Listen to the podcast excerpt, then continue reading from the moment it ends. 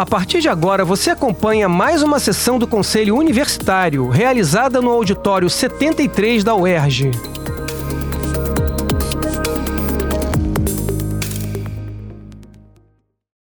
Alô? Bom dia.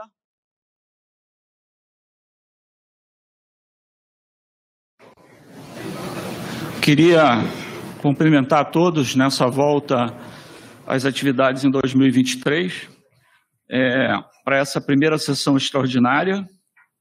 Mas antes de tudo, eu queria fazer uma saudação especial ao Fábio pelo aniversário dele, hoje. Né?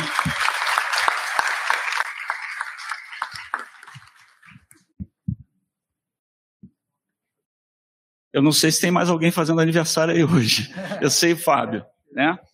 É, então, vamos iniciar a nossa primeira sessão extraordinária de 2023. É, um primeiro ponto aqui, apreciação da ata de 14 de 10 de 20, 2022. Eu queria saber se alguém é, quer fazer é, alguma alteração na ata. É, então, em discussão, pessoal que está online, por favor, se, é, se manifeste no chat.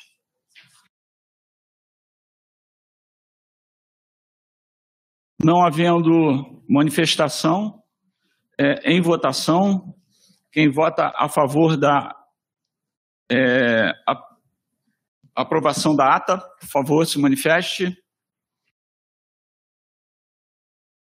Presencialmente online.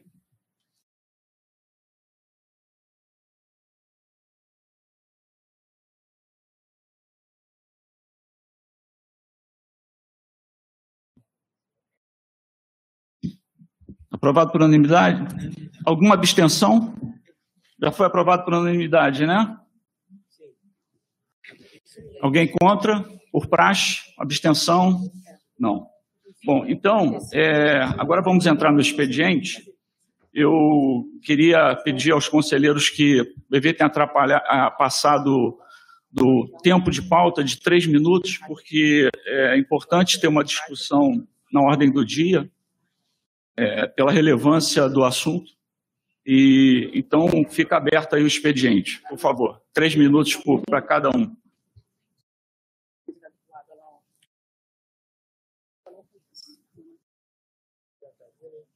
Vou pedir a Ludmila, que está com essa lista ali, para fazer a condução, por favor. Primeiro inscrito, conselheiro Mota. Peço que mantenha a mão aqui, que a gente está tentando fazer a. É, Rodrigo. Hum. Rodrigo. Rodrigo já foi. Professor Mota. Opa, obrigado, chefe. É, não só rapidamente, só é para, como todo mundo está acompanhando, né, assim, pelo menos nós é, do, do é, nossa grupo de pró-reitores do Brasil, a gente está muito feliz com as nomeações, né, assim, em particular do que tem a ver com a gente, por exemplo, a CAPES é uma pessoa que eu conheço bem, é uma pessoa que tem muita experiência, é uma pessoa super do bem, e foi nossa aluna né, do, do IBRAG, tem uma relação boa com a Coerja, é uma pessoa super qualificada, ficou muito feliz, torcendo pelo quase certo Galvão na, no CNPq, embora o, o Evaldo era bom também. É, só nessa, nessa mesma vibe, é, a ANL também, a ministra, que foi aluna nossa, cita sempre, faz questão de citar o ERJ, a importância das cotas, né? Para a pasta dela, uma coisa muito importante, ela ter vivido as cotas aqui na UERJ, ter essa primeira mão de 20 tantos anos que a gente tem, de 21, 22 anos que a gente tem de cotas. E tem também a Anísia, né, que, que, que na Fiocruz também é uma grande conhecida, importantíssimo para nós também, também foi aluna nossa, se não me engano, certamente é de um, é de, é de um programa de mestrado atualmente. Então, as relações com a UES são, são, são, são muito fortes e a, a gente está com muita esperança é, que a gente tem até anos melhores pela frente, é, porque apesar do fato que nessa crise toda o, o parque da pesquisa da Oeste foi muito bem, assim, até em, com todas as todos os problemas, menos alunos em alguns lugares, menos bolsas para certos lugares, a gente foi bem no, no cômputo geral, no último quadrenal, só me repetindo, foi tudo muito bem, melhor do que meu, meus mais selvagens sonhos, como se diz em inglês, né? Então, eu deixar aqui essa essa mensagem de esperança renovada nesses próximos anos que estão à frente da gente. Obrigado. Obrigado, conselheiro Mota. Conselheira Ana Karina, a palavra é sua.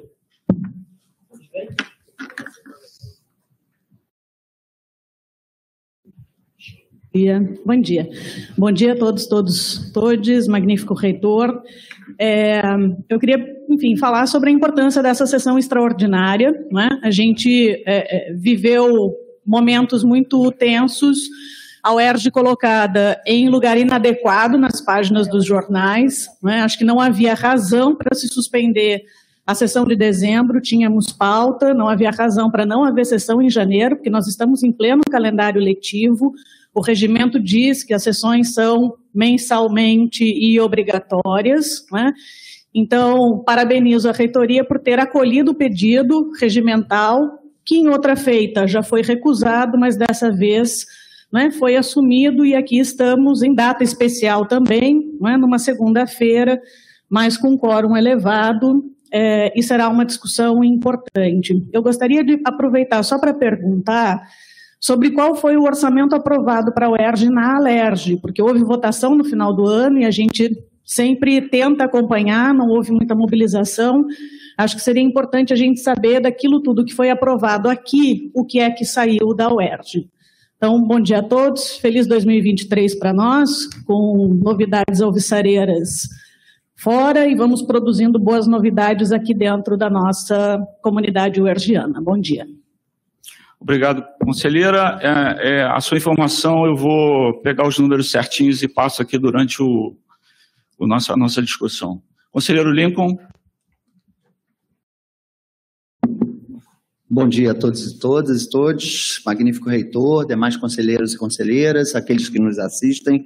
É, também acho muito importante que estejamos todos aqui nesse retorno do ano, é, demarcar aqui algumas situações que acho importante que venhamos a tratar, é, como houve o aumento aí do salário mínimo, não este salário mínimo previsto para aumento de maio, mas o aumento do salário mínimo decretado em medida provisória pelo governo anterior, nós reajustamos os valores das bolsas permanentes na universidade, é, como deve ser, né, e, e, aguardaremos aí as situações orçamentárias para também discutir possível reajuste das demais bolsas. Quero trazer, além disso, uma outra notícia importante, aproveitando aqui também esse momento de expediente, no dia 25 do 1 próximo, é, possivelmente estaremos dando posse, segundo informações da Superintendência de Gestão de Pessoas, a mais 25 professor, 34 professores da universidade, é, em diversas áreas, em diversas unidades.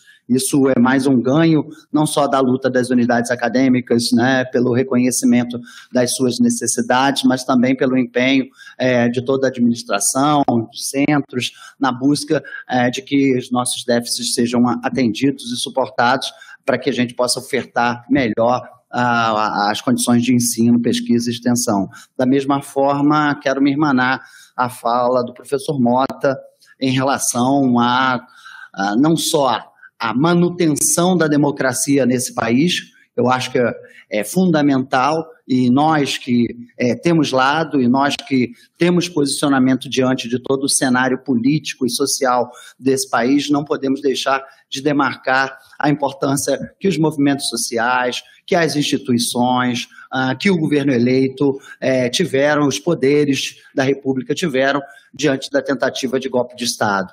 Da mesma forma, é, temos que reconhecer a importância de nomes significativos e expressivos da sociedade brasileira nos ministérios. Esperamos e desejamos que eles possam ter é, uma administração também de paz, porque já superamos esse momento de guerra e precisamos ir à frente. É, isso é fundamental em toda e qualquer administração, administração pública, todo e qualquer nível da administração pública. Enfim, então é, é essa a minha fala. Obrigado, conselheiro Lincoln. Conselheiro Rodrigo, a palavra é sua. Alô. Bom, bom dia a todos. Feliz ano novo que 2023 traga, continua, continue trazendo a esperança que a virada do ano nos trouxe, né? Apesar da, do que a gente viveu aí no dia 8, eu acho que até agora a nossa democracia, a nossa república tem respondido rapidamente à altura, mantendo ainda acesa essa chama de esperança né, para novos tempos e tempos mais humanos, né?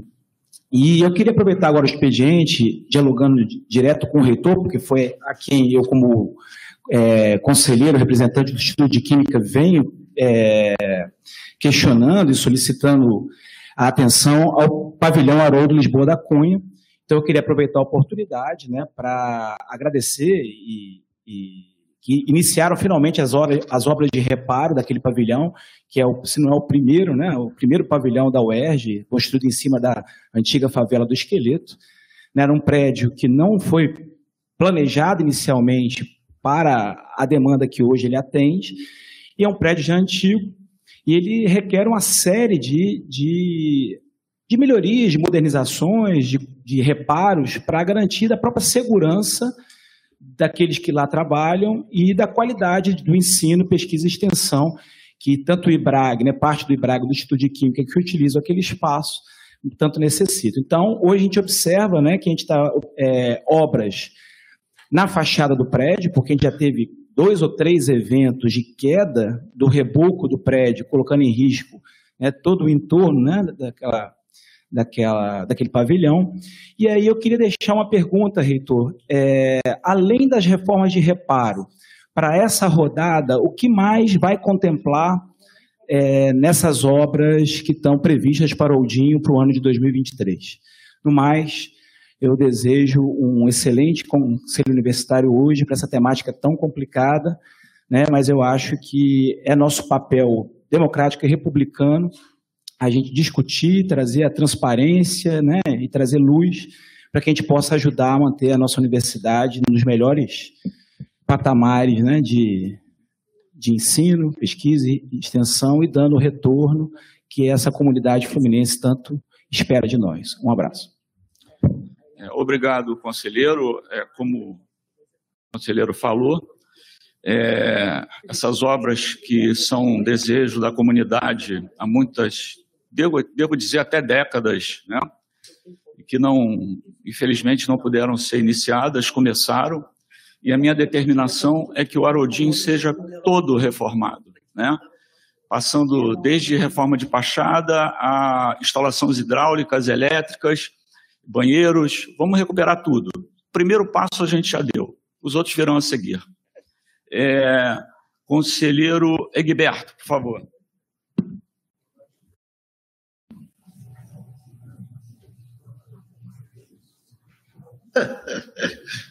Vamos ver, agora sim, agora sim.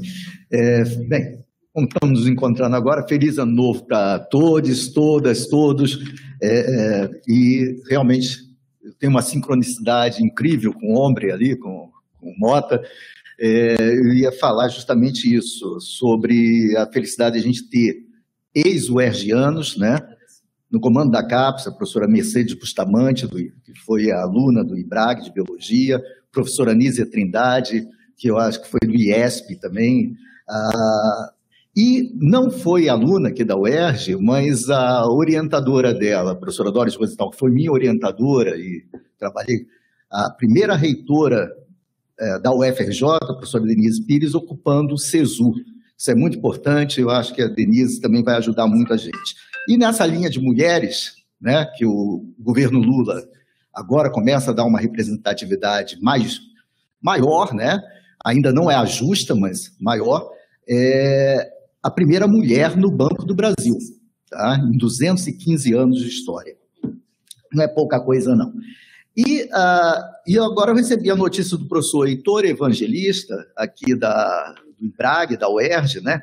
Que a National Geographic escolheu o Criosfera, que é o laboratório da UERJ lá, para a sua série Pole to Pole da Disney Plus. E nada mais, o apresentador é o ator Will Smith. Tá? Então, a UERJ passa a, a ter um marketing mundial.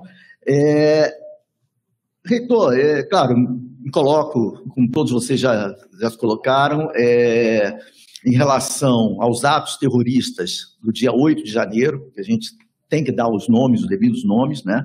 Então, estamos juntos na defesa da democracia e, e, felizmente, ninguém morreu, o que foi muito bom, né?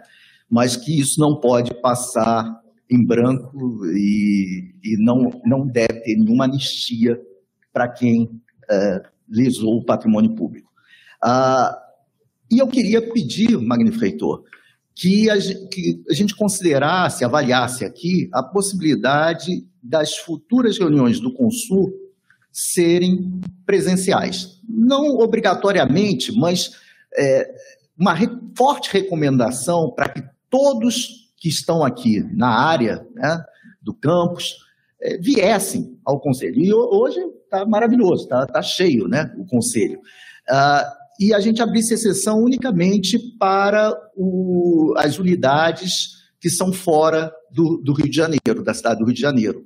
E aí a gente pudesse, então, trazer de volta o conselho, e aí, é claro, com a recomendação é, da área técnica, né, da PR5, em relação à, questão da pandemia, porque eu acho que agora o risco é bem menor e seria muito bom que a gente nos encontrasse novamente presencialmente.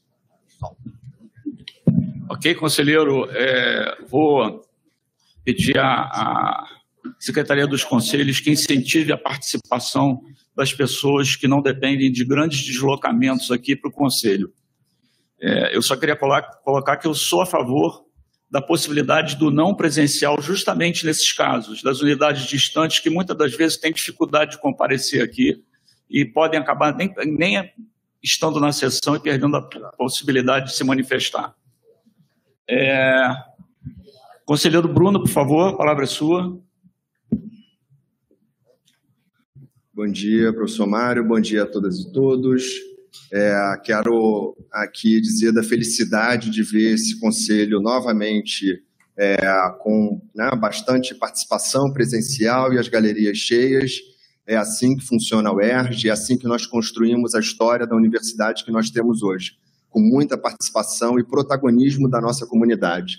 Então, é, quero saudar a todas e todos que tiraram um momentinho do seu tempo e se dedicaram a participar desse conselho, que a nossa, que os debates aqui ressoem para a nossa comunidade e que a gente tenha a nossa comunidade como sujeito político ativo no momento tão delicado da história do nosso país.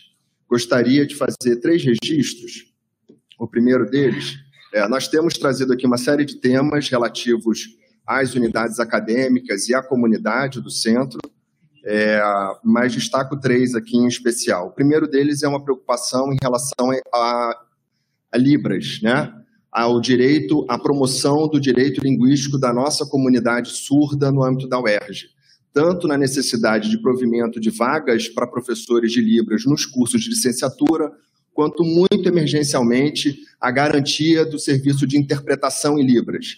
Nós temos estudantes surdos, nós temos na FEBEF é, um professor surdo é, que precisam da interpretação de Libras. Essa é uma demanda que, em abril de 2022, já havia sido reconhecida como uma demanda emergencial e esse direito continua sendo, é, não, não vem sendo adequadamente promovido as duas estudantes da pós-graduação em letras, uma delas já concluiu o doutorado, elas é, fizeram relatos, nós encaminhamos para a reitoria, são relatos assim bastante importantes e devem ser cuidados, é, porque não estamos garantindo plena, as plenas condições de permanência da comunidade surda na UERJ, se não é, oferecermos os serviços adequados.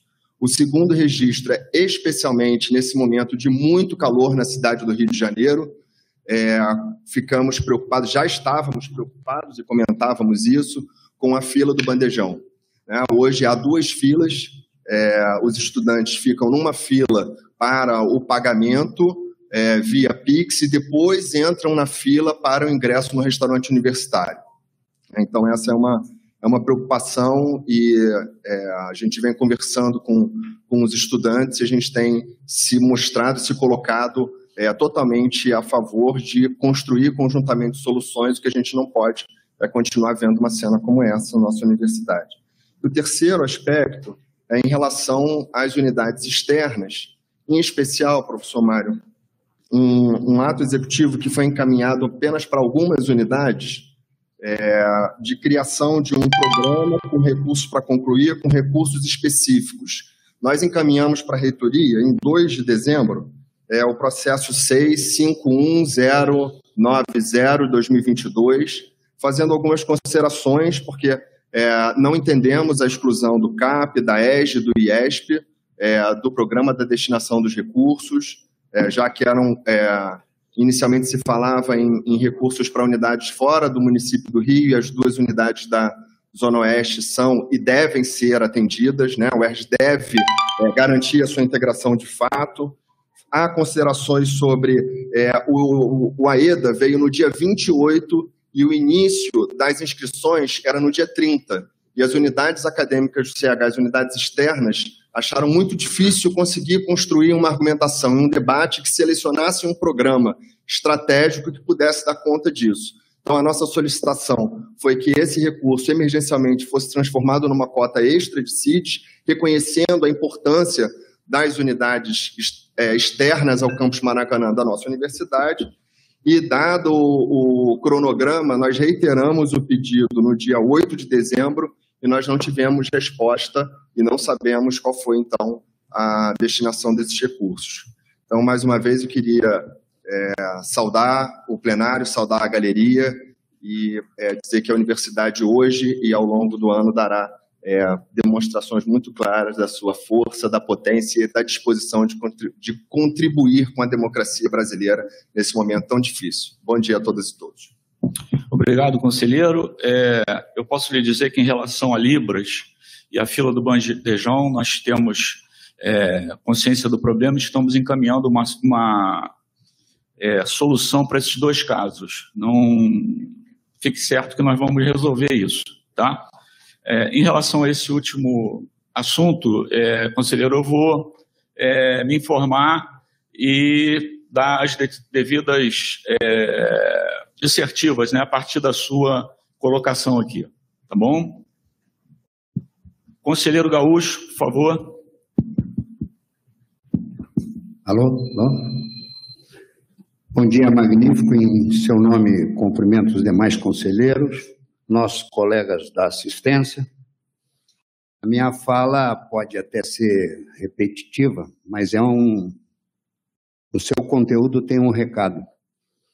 Os acontecimentos de Brasília, que felizmente, que por obra de Deus, também a gente escapou de ter vítimas, é, porque se aquela bomba explodisse perto do aeroporto, certamente teríamos vítimas fatais.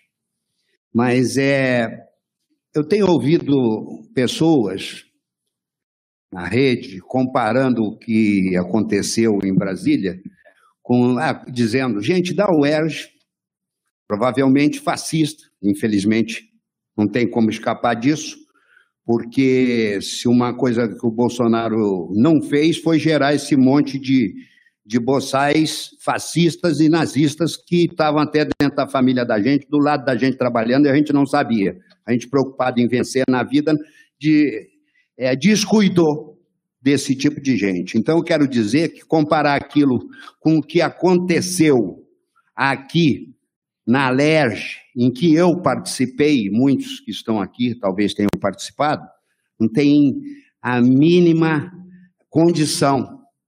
Eu não vi em Brasília nenhum professor, nenhum grupo de professor defendendo o pão. Eu não vi ninguém da saúde, médico, enfermeiro, fisioterapeuta, lá defendendo o pão. Aqui na Alerj, a gente estava defendendo o pão, estava defendendo o salário. Há três meses que a gente ficou sem, sem salário na época. Então, essa comparação esdrúxula aí, é, que fere a gente, que participou, eu fiquei 15 anos à frente de um sindicato, tomei tiro de bala de borracha, respirei gás de pimenta, gás lacrimogênio, mas não é nada parecido com o que se fez em Brasília com o objetivo de um golpe. Se tivesse lá professores, se tivessem lá saúde, educação, nós teríamos no mínimo naquele dia dez, uns 10 mortos. Então, não, não, não comparem essas pessoas que, que são têm direito de ser bolsonarista, têm direito de ser fascista, mas não comparem com o que foi feito pela gente aqui na Alerj contra um governo parecido ou pior do que esse que saiu. É, é um alerta, é um aviso que eu não, não consigo nem ler, nem ouvir mais uma comparação absurda dessa. Obrigado. Obrigado, Gaúcho. É, conselheiro Carlos Felipe.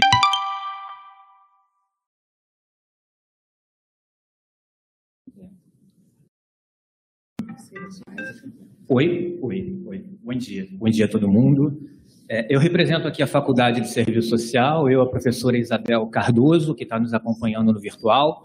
Quero aproveitar esse momento de três minutos de expediente para ler uma nota da Faculdade de Serviço Social e aproveito inicialmente também para deixar um convite, deixar um convite às demais unidades dessa universidade a expressarem seus posicionamentos políticos sempre que a conjuntura, sobretudo interna, exigir, né?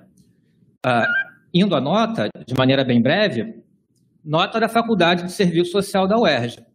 Frente às denúncias de utilização indevida de verbas públicas veiculadas nos últimos dias pela grande mídia, essa nota é de dezembro, Faculdade de Serviço Social entende ser fundamental que a reitoria divulgue com a máxima transparência e urgência os dados e informações referentes aos projetos que estão sendo alvos de investigação e convoque a comunidade da UERJ por meio de seus conselhos superiores para que possamos ter as informações, dialogar e tomar medidas coletivas em defesa da universidade contra possíveis irregularidades cometidas internamente e pelo governo do Estado.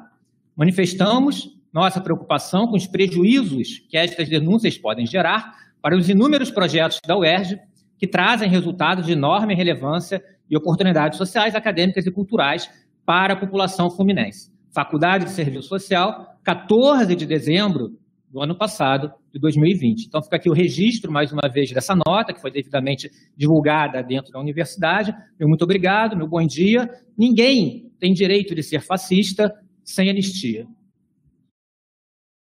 Obrigado, conselheiro. Conselheiro Celso Errone.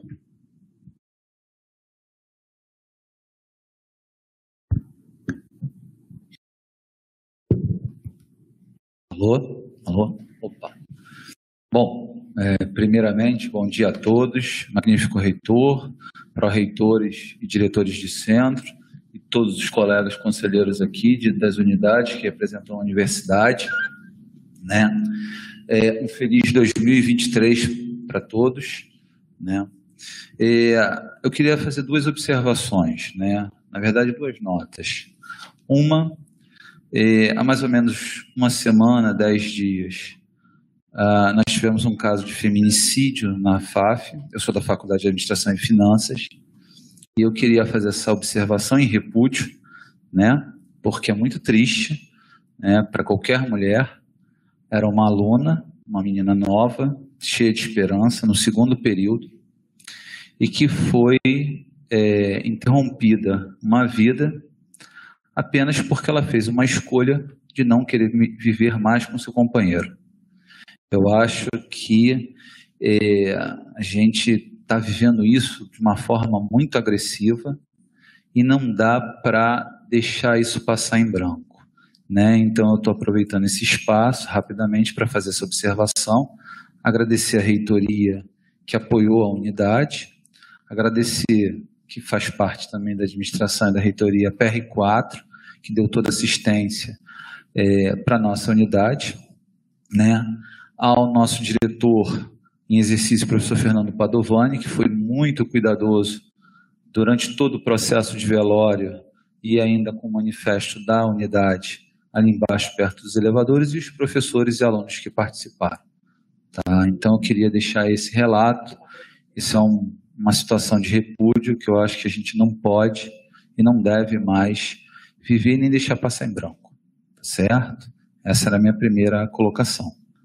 A minha segunda colocação, sem entrar no mérito do que vai ser discutido hoje, né? Porque vai ser amplamente conversado aqui entre todos nós, é um certo cuidado que eu peço, né?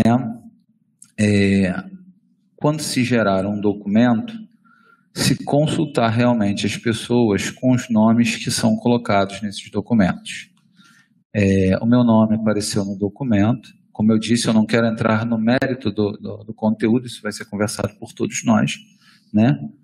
Mas eu não autorizei meu nome naquele documento, né? E depois, né? É, na sexta-feira, eu eu não sou contra, acho que isso era, já tinha que ter acontecido no dia seguinte, um erro material tirando o meu nome do documento, que é o certo. Mas é, eu acho que a gente tem que ter cuidado num documento sério, né? É, eu não falo só por mim aqui, quando estou aqui, eu falo também por uma unidade. Eu não fui consultado por ninguém. Eu acho que um assunto dessa relevância não pode ser apenas esse é meu entendimento, respeito a todos, mas esse é meu entendimento não pode ser só por um e-mail. Isso tem que ser conversado, isso tem que ser debatido, tá certo? E aí um nome aparece, né, que é o meu, ele não aconteceu e eu não tive nem tempo de conversar com a minha unidade, né? Então assim, nem eu sabia, nem minha unidade sabia, né? Então eu acho que isso tem que ter muito cuidado, porque isso é sério, isso gera um constrangimento, né? Para as pessoas que não estão é, autorizando, tá bom? Eu respeito o método que vai ser discutido a todos, tá? Mas eu peço gentilmente que isso seja muito bem verificado numa próxima vez. E parabéns, o plenário está cheio. Espero que 2023, não só para uma sessão extraordinária, mas para todas, tenhamos o grupo todo participando, ou pelo menos o máximo de pessoas que puderem. Isso é bom porque fortalece tá certa democracia. E também sou contra a anistia em relação aos atos de 11 de janeiro. Tá bom? Obrigado, gente. Um bom dia. Obrigado, conselheiro. É, por último aqui, conselheira Kátia, por favor.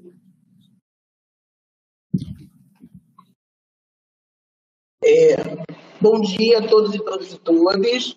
Eu estou na UERJ, estou na Faculdade de Formação de Professor em São Gonçalo e participando do conselho remotamente. É, eu gostaria de, é, primeiro, né, desejar a todos nós um feliz ano novo, feliz 2023, e gostaria de pontuar três elementos aqui, três questões.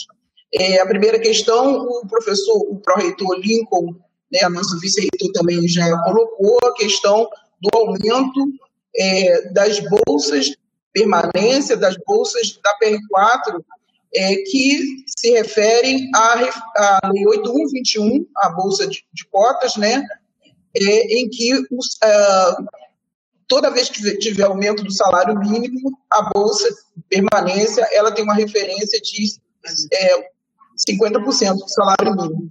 E assim a gente fez o estudo, estamos fazendo estudo, para a implementação desse aumento, também na Bolsa Vaves e também na Bolsa referente à pós-graduação. É, outro elemento que eu gostaria de colocar aqui, bem rapidamente, né, o, o diretor Bruno Deus Dará colocou a questão que nós já estamos estudando, Bruno, é, já existe um processo, desde o início do ano, do ano passado, referente à implementação de 50 mil cartões é, para que os nossos estudantes, também servidores, possam estar acessando o restaurante universitário e também outros espaços como o antigo cartão Avio. O que, que acontece com o antigo cartão? O cartão, os contratos com as empresas, esse contrato ele foi, ele terminou e nós, é, diante da pandemia, fazendo levantamento, descobrimos que tínhamos 13 mil estudantes sem cartão e que não poderia ter outro ter aquele cartão porque o contrato havia terminado. Por isso, criamos um programa emergencial de inserção de acesso ao restaurante universitário da UES Maracanã com cartão é, para os estudantes, desculpa, os estudantes que já tinham cartão, eles entram com cartão. Os estudantes que não têm cartão, eles estão então acessando via Pix, via o débito. Não, mas é só Qual é o problema disso? Isso tem gerado, sim, é, filas, mas não são, não são é, o que significa? Tem, quem tem cartão, ele tem um acesso mais rápido para entrar no, no restaurante. Quem não tem cartão, precisa sim a gente averiguar se é aluno nosso, se não é matrícula, e para isso acaba gerando sim uma, uma fila demorada. Mas nós tínhamos duas escolhas. A primeira escolha era não deixar os estudantes, é, é, enfim, que sem cartão esses estudantes não teriam acesso ao restaurante universitário ou os estudantes teriam acesso ao restaurante universitário mesmo sem cartão. Gostaria de registrar aqui que, desde que o restaurante universitário foi criado, o cartão para os calouros levava em média de três a quatro meses para esse aluno receber o cartão. E com o programa emergencial, o aluno calouro, ele na primeira semana, na segunda semana, ele já passa a acessar o restaurante universitário. Temos plena consciência da necessidade de implementar mais rápido possível. O processo já passou pela DINFO, né, agora a DGTI, que nos ajudou, colaborou muito com a sua agilidade, passou pela Comuns, que ajudou a fazer o design, e está na DAF agora o processo para a implementação via licitação. Então, gostaria de colocar aqui a importância disso, que também é, é urgente para nós, enquanto pró-reitoria, enquanto reitoria. E, por fim, eu gostaria também é, de salientar que no ano passado, na última semana do ano, entre o dia 14 e 16, nós comemoramos 21 anos das cotas da UERJ. É importante fazer essa reflexão e estaremos continuando fazendo, é, fazendo essa reflexão sobre o que significa para uma universidade como o Estado do Rio de Janeiro a implementação do sistema de cotas e a implementação de tudo aquilo que possa ser de benefício para uma política estudantil. Tá? Eu gostaria que hoje a gente tenha uma reunião é, com muita importância, com muita profundidade, com muita tranquilidade, é, junto à PR4, nós temos o programa Primeira Chance, que é um programa que vem é, ajudando os estudantes no concluindo, por favor. Concluindo, concluindo. No serviço público estadual, é um, um, um programa que está beneficiando aí os estágios da aluno estagiando, tanto no DER quanto no setor. Então, gostaria de colocar aqui, né, e de dar aí bom trabalho a todos nós. Bom dia. Obrigado, conselheira.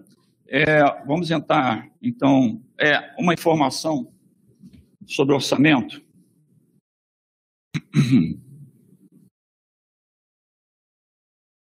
É, ano passado, a LOA aprovada foi de R$ 1 bilhão 592 mil 405 reais, é, e nós chegamos com os créditos suplementares a R$ 1 bilhão 701 mil 182 é, reais, esse ano, a previsão é, da aprovação, mas ainda não tem, temos isso oficialmente, é uma LOA de 1 bilhão 819 mil 236, tá?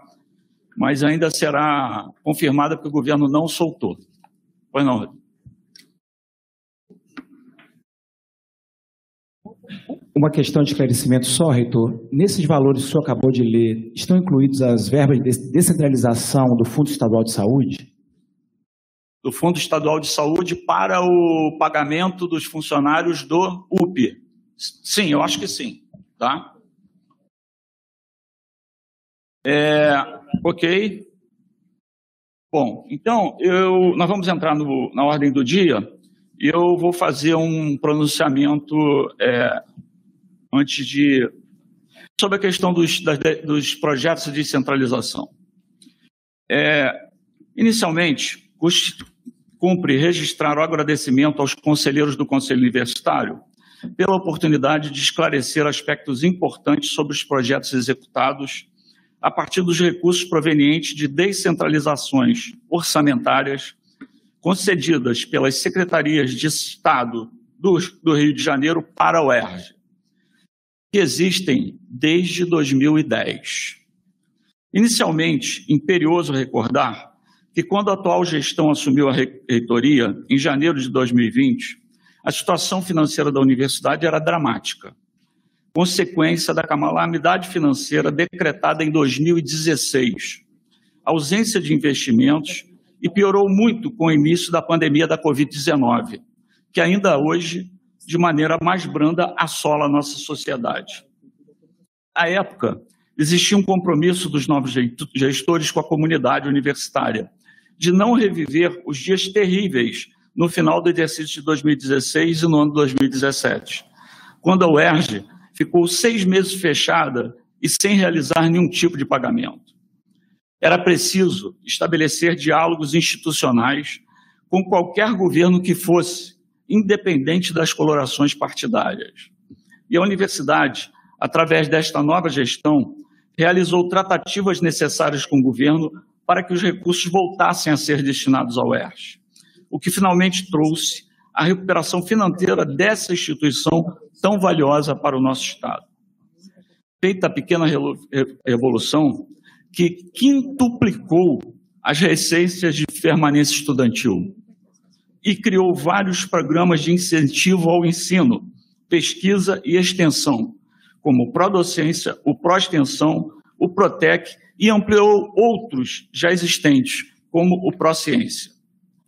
Além disso, a atual gestão retomou o projeto de expansão territorial da UERJ, com a incorporação da UESO, a criação do Hospital Universitário Reitor Ezio Cordeiro em Cabo Frio, município no qual também serão inaugurados três novos cursos de graduação, além do campus de Vaz Lobo, o que amplia para mais regiões do território do nosso estado a UERJ e toda a sua excelência. Sem falar na aquisição da nova sede do CAP. Todas essas providências que foram adotadas pela atual gestão tiveram apoio de um governo cujo ponto político era diverso dessa gestão. Todavia, pautada nos princípios fundamentais da administração pública, o foco dessa gestão sempre foi salvar esta UERJ que estava quebrada e, principalmente, torná-la ainda mais forte. Isso foi feito, inclusive, através das parcerias desenvolvidas com diversas pastas do governo do Estado.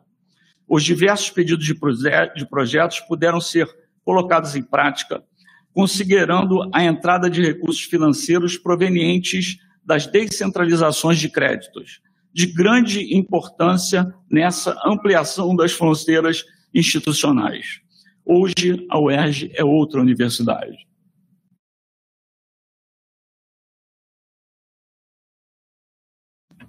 Apesar da UERJ ser constitucionalmente autônoma em relação ao governo do Estado, todos os assuntos sempre foram tratados de forma institucional, passando longe das preocupações eleitorais.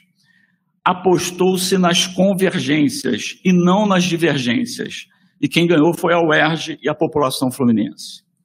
No entanto, a UERJ recebeu diversos questionamentos apontados em um ano eleitoral, havendo um alarme público em relação aos projetos executados com recursos provenientes de descentralização orçamentária, já que concentra um número expressivo de projetos dessa natureza.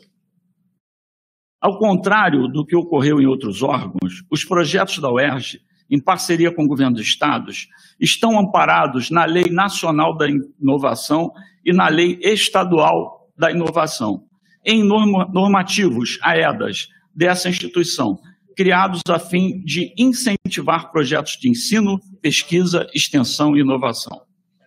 Além disto, nesta UERJ, não ocorreram pagamentos na boca do caixa, que no passado existiram de forma pontual para os serviços eventuais ou inconsistências de dados cadastrais do prestador, remunerados por ordem de pagamento, como admitido pelo Banco Central.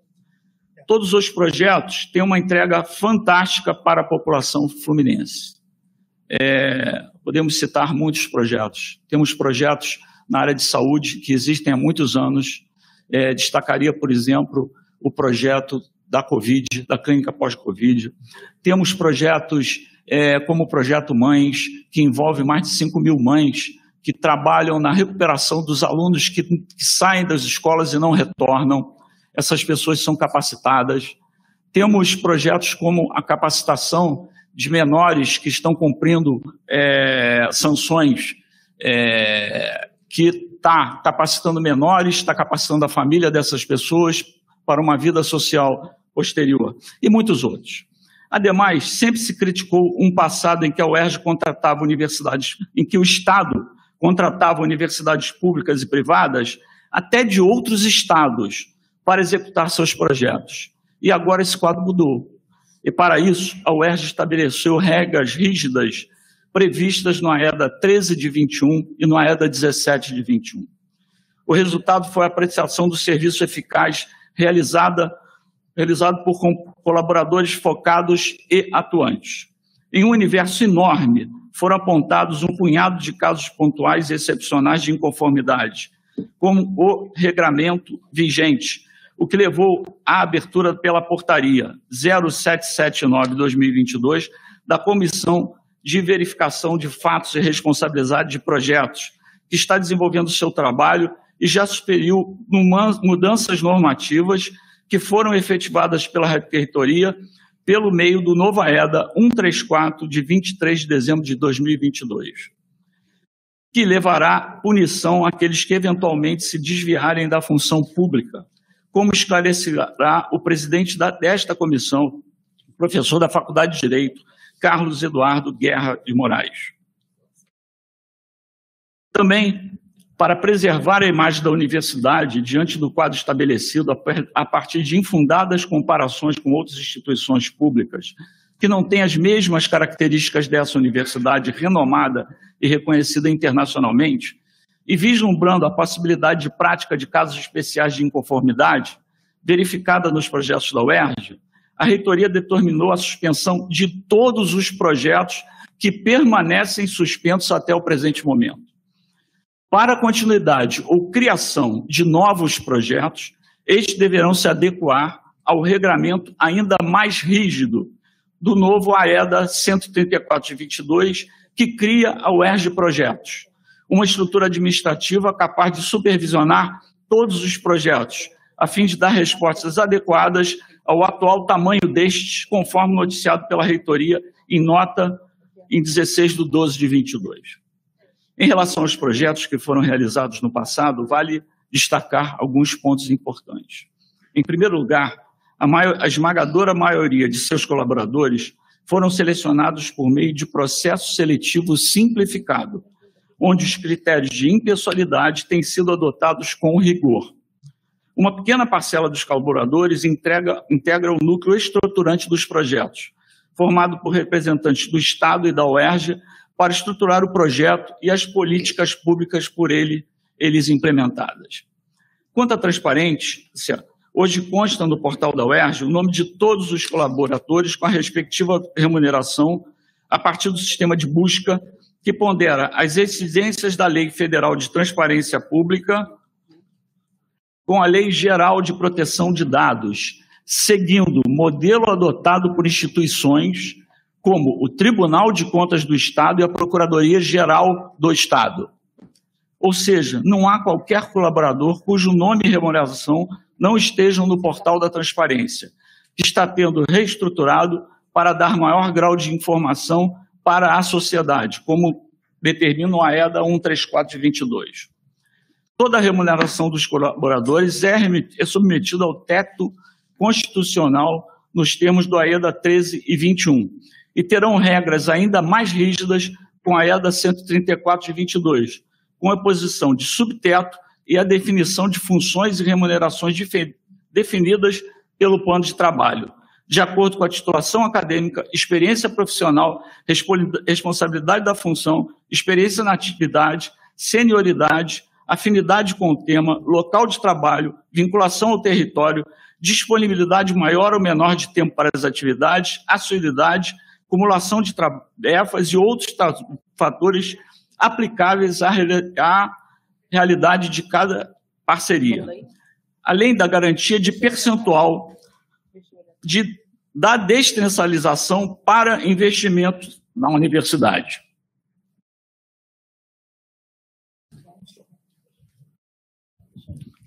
Vale destacar, destacar que o novo regulamento estabelece um nível detalhado e rigoroso de regulação que inexistia até então.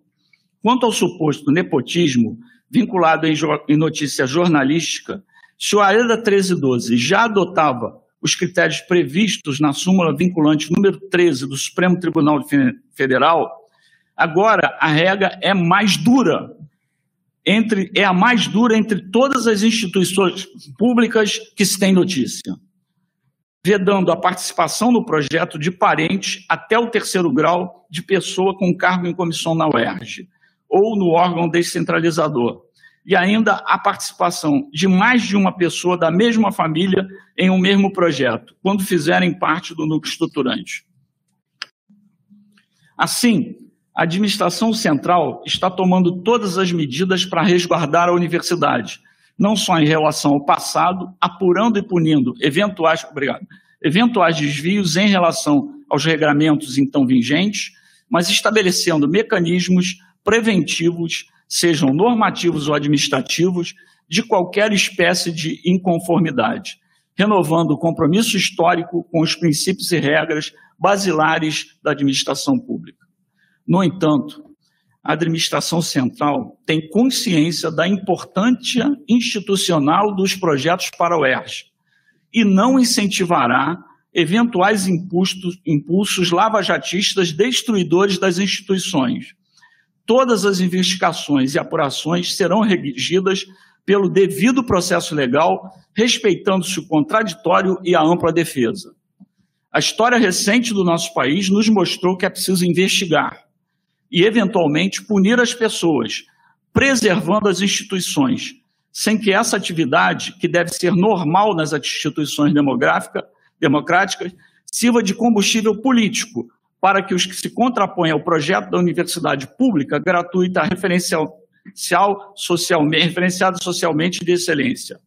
Assim, as investigações seguirão com o rigor e a celeridade necessárias, mas com a celeridade destinada à preservação do interesse da UERJ e o respeito ao devido processo legal, ao contraditório e à ampla defesa. Por outro lado, a UERJ está prestando todas as informações e a necessária colaboração aos órgãos de controle externos, que não poderiam deixar de exigi-las diante do precedente verificado em outra instituição estadual. Os projetos tornaram a UERJ maior e melhor e mais forte. A suspeição dos seus andamentos e o novo regulamento são o freio de arrumação necessária para o atual momento de crescimento dessa iniciativa, que vem trazendo muitas conquistas para a população do Estado do Rio de Janeiro e para a nossa universidade. Como essa reitoria irá se esforçar para demonstrar publicamente a partir de agora. Os novos projetos a serem desenvolvidos a partir de 2023 já estarão submetidos aos rigores do novo regulamento, resguardando a nossa instituição e a comunidade universitária. Assim, agradeço a paciência de todos e peço a palavra para o, integrante da Comissão da Verificação de Fatos e Responsabilidade dos Projetos, professor Carlos Eduardo Guerra Moraes, para esclarecimentos sobre o trabalho dessa comissão é, eu gostaria de pedir é, licença aos, aos, conselheiros para que o professor Carlos possa entrar aqui, acompanhado da Mariana, que vai prestar atenção, é, vai prestar assistência a ele e fazer a, a, a palestra, né, a apresentação para vocês dos trabalhos da comissão. É, é, eu queria pedir, então, se alguém tem alguma coisa contra a entrada dos dois. Não havendo. É, antes, eu acho que antes, sim.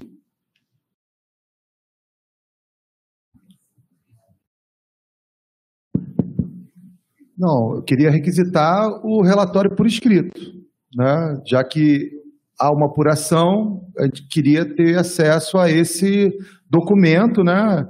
Eu acho que seria o mínimo a gente esperar que esse documento chegasse ao pleno dos conselhos para que as pessoas pudessem se preparar para essa reunião adequadamente, né? não ser de uma forma assim, até meio deselegante, é, é, surpreendidos pela essa apresentação nesse momento.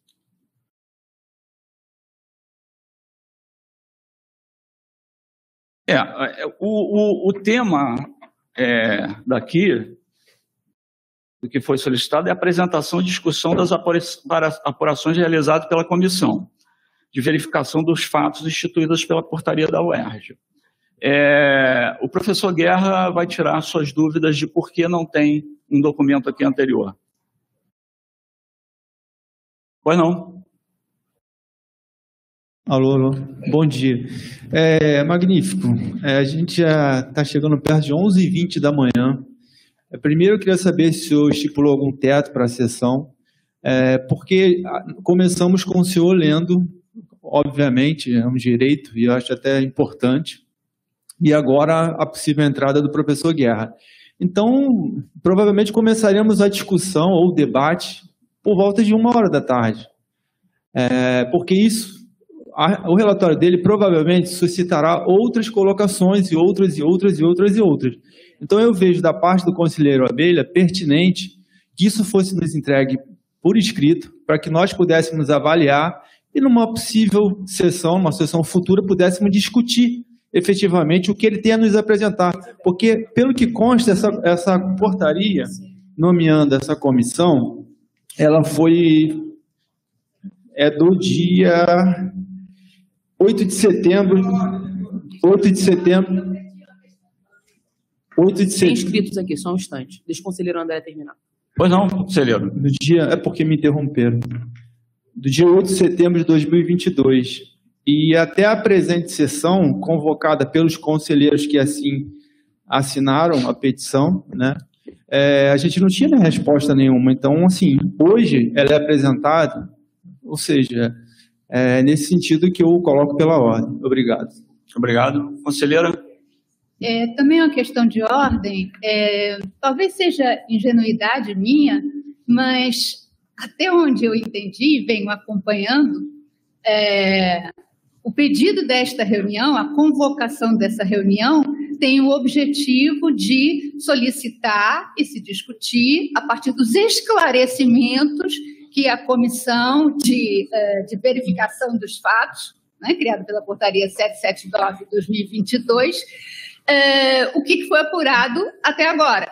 Então, eu vim aqui para ouvir exatamente o que vai ser apresentado agora. Não entendo, não entendo a objeção. Para mim é absolutamente incompreensível a objeção à apresentação do professor responsável por essa comissão agora. É para isso que estamos aqui. Então não tem reunião. Conselheiro Mandarino? Pediu. Depois professor Ivan e depois professor Bebelha. Presidente, o conselheiro Egberto também pediu a palavra. Conselheira Guilherme. Bom dia, magnífico reitor, colegas do conselho, assistência. É, é importante, é, como, como da comissão de avaliação desses projetos, dizer que a, a demanda do relatório é claro que é, é legítima, claro que é legítima, mas a comissão tem se debruçado profundamente sobre essas questões, todas que estão aparecendo, de, de forma que ela não pôde ainda concluir o seu trabalho. E nós só podemos entregar um relatório quando o trabalho da comissão estiver concluído. Está demorando? Tá. Está demorando porque nós estamos analisando os projetos, é, estamos é, é, ouvindo né, pessoas que estão trabalhando, oitivas que nós temos feito, e não terminamos, não foi, não, não- foi concluído o trabalho. Tanto é que pedimos prorrogação. Então, é, não podemos, antes dessa conclusão, divulgar um relatório. Mas ah, a reitoria, em atenção à demanda da universidade, se preocupou em, trazer esse, na, a- a- essa plenária para que, como a professora Lucilena acabou de colocar, se possa é, esclarecer o que está sendo feito. E isso vai ser feito. E reuniões outras do Conselho poderão ser convocadas para que os conselheiros possam acompanhar, obviamente, é, o, o, a- o desenrolar de- desses casos. Mas, é, nesse momento, é, embora seja legítimo é, o conselheiro é, demandar um relatório, é o que se esperaria, isso só poderá ser feito quando o trabalho da comissão for definitivamente concluído, sob pena de prejudicar o próprio trabalho dessa comissão. Obrigado. É, conselheiro Egberto. Na ordem aqui. Pronto. Não, eu, eu vou dar continuidade ao que o professor Mandarino, a professora Lucilena. Até para que a gente possa debater alguma coisa, a gente precisa ouvir o que a comissão tem até o presente momento. E vice-versa. A comissão vai ganhar muito desse debate que vai ser travado aqui. Então, é, é importante, independente do relatório estar tá pronto, não está pronto, eu acho que a ordem dos fatores, nesse momento, não afeta a discussão. É importantíssimo a gente ouvir o que é que já foi avaliado e contribuir com as nossas opiniões aqui no, no Conselho para isso. O tempo que levar. Quer dizer, se for necessário, se marca outras extraordinárias. Basta que o Conselho queira isso, né? Então, é, é importante que a gente tenha é, noção do que está acontecendo. Eu só queria já adiantar um ponto que eu acho o seguinte: a gente não deve misturar alhos com bugalhos. Então, o que já foi apurado tem que ser focado, porque a gente já está prejudicando muito, inclusive com o AEDA 134, projetos pequenos que poderiam estar funcionando e não estão funcionando por toda essa crise que foi criada, né, é, com motivos ou não. Obrigado, conselheiro. Conselheiro Ivan.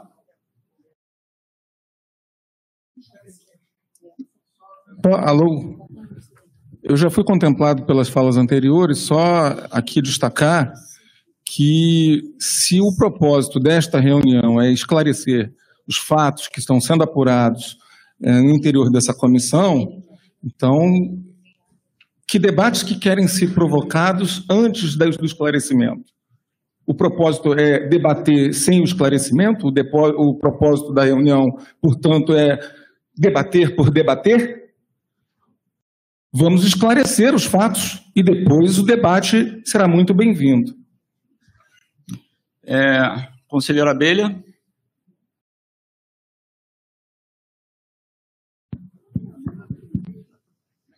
É, novamente, eu queria dizer, aproveitando aí a fala do, do meu colega professor Ivan, que eu não tenho nenhuma objeção à entrada do professor Guerra para apresentar o, o, o andamento da, dessa comissão.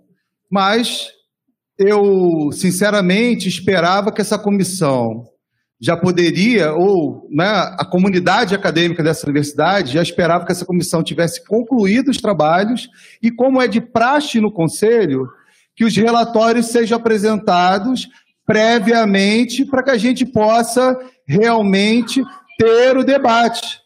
Mas eu não tenho nenhuma objeção à entrada do professor Guerra, eu só acho que está prejudicando, é isso que eu quero dizer, está prejudicando a qualidade do debate. E, e isso é uma coisa que precisa ser pontuado, como era o meu desejo na minha fala inicial. É, só para esclarecer, a comissão tem um prazo até o dia 30 de janeiro para apresentar seus resultados. É.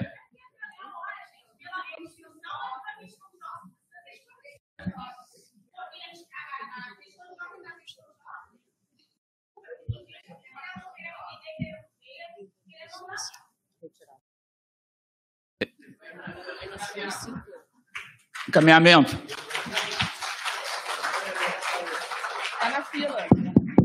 Como bem falou a companheira aqui, já tem questão de ordem, da questão de ordem e a deselegância com o professor Guerra, que vinha fazer o relato parcial, como bem explicou o professor Mandarino.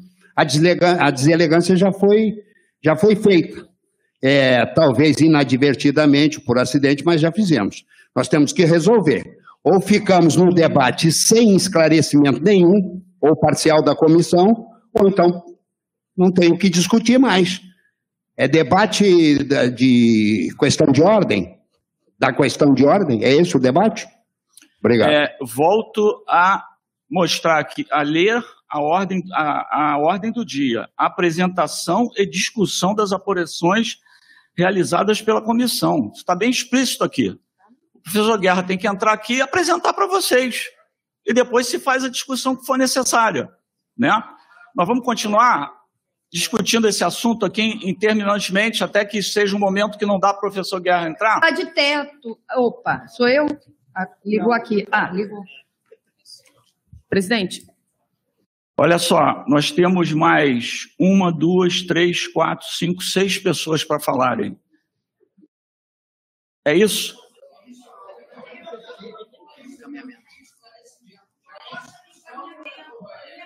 Questão de ordem. Porque se a inscrição, nós estamos prejudicados, a gente não Exatamente. se inscreveu. É... Sim. Obrigada. Eu queria sugerir que fosse apresentados os dados, que é muito importante para nós, por 30 minutos, para garantir espaço para o debate. Só isso.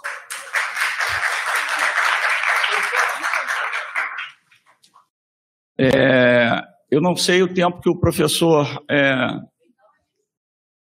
Vamos pedir ao professor Guerra, então, para entrar, Mariana, por favor.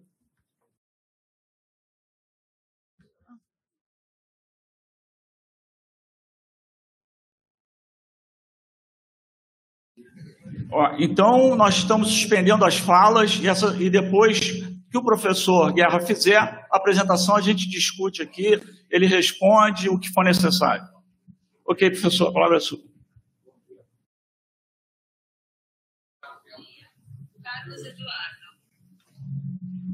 Bom dia a todos. Bom dia a todas, bom dia a todos. Meu nome é Carlos Eduardo Guerra, eu sou professor da Faculdade de Direito e sou membro da comissão. E por isso estou aqui presente para prestar esclarecimentos. A gente já fe- fez um respeito às senhoras e senhores, foi feito um PowerPoint para que a gente possa ter uma ordem na condução. Tá? Então, consigo acompanhar daqui. Ah, tá, joia. Melhor. Eu tenho um retorno. Só para eu saber o retorno. Pode passar. Pode passar dois, não. Eu acompanho, tenho de cabeça. Só vai para o próximo.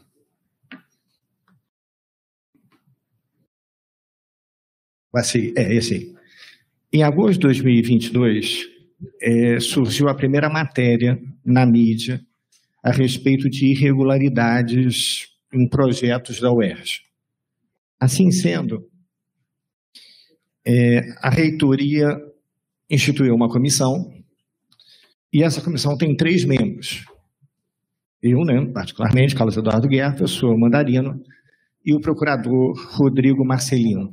Então, até para a gente poder seguir, dos três, dois com formação jurídica. Correto? Eu consigo mexer aqui? Ah, não. Tá. Desculpe. Qual é a finalidade da comissão em primeiro momento? Apuração dos fatos. Só que a comissão, além da apuração dos fatos, apresentou sugestões. Várias sugestões foram contempladas nas AE, nos AEDAS que a gente vai ver a seguir. Ao final, será apresentado um parecer conclusivo. É, Esse parecer conclusivo é um parecer público, que será disposto a toda a comunidade. Mas é muito importante que as senhoras e os senhores entendam que a comissão também tem o dever de apresentar o parecer ao Ministério Público e ao Tribunal de Contas. Então, a responsabilidade não é apenas interna, há também uma responsabilidade externa em relação ao Tribunal de Contas e ao Ministério Público. Ah, e o Ministério Público, desculpe o tecnicismo, tanto o setor criminal, mas principalmente o setor de cidadania, já que poderia, em tese, não ter havido apenas ilícito penal, mas em tese também poderia ocorrer improbidade administrativa. Mas é muito importante entendermos que a comissão não tem poder punitivo. Portanto, o relatório final, a gente tem que compreender o seguinte: se no relatório final for apontada alguma irregularidade praticada por algum servidor da Universidade do Estado do Rio de Janeiro, seja ele ocupando cargo efetivo ou em comissão, será encaminhado para o órgão de abertura de sindicância, para o final da sindicância, ser aberto o processo administrativo disciplinar. Só nesse momento que a gente pode chamar a pessoa de acusado. Se por acaso a pessoa não pertencer aos quadros da universidade, portanto não há poder punitivo, será encaminhado, primeiro, encaminhada a proposta de encaminhada da pessoa do projeto, é claro, mas além disso, encaminhada à Procuradoria para ação de ressarcimento ao erário.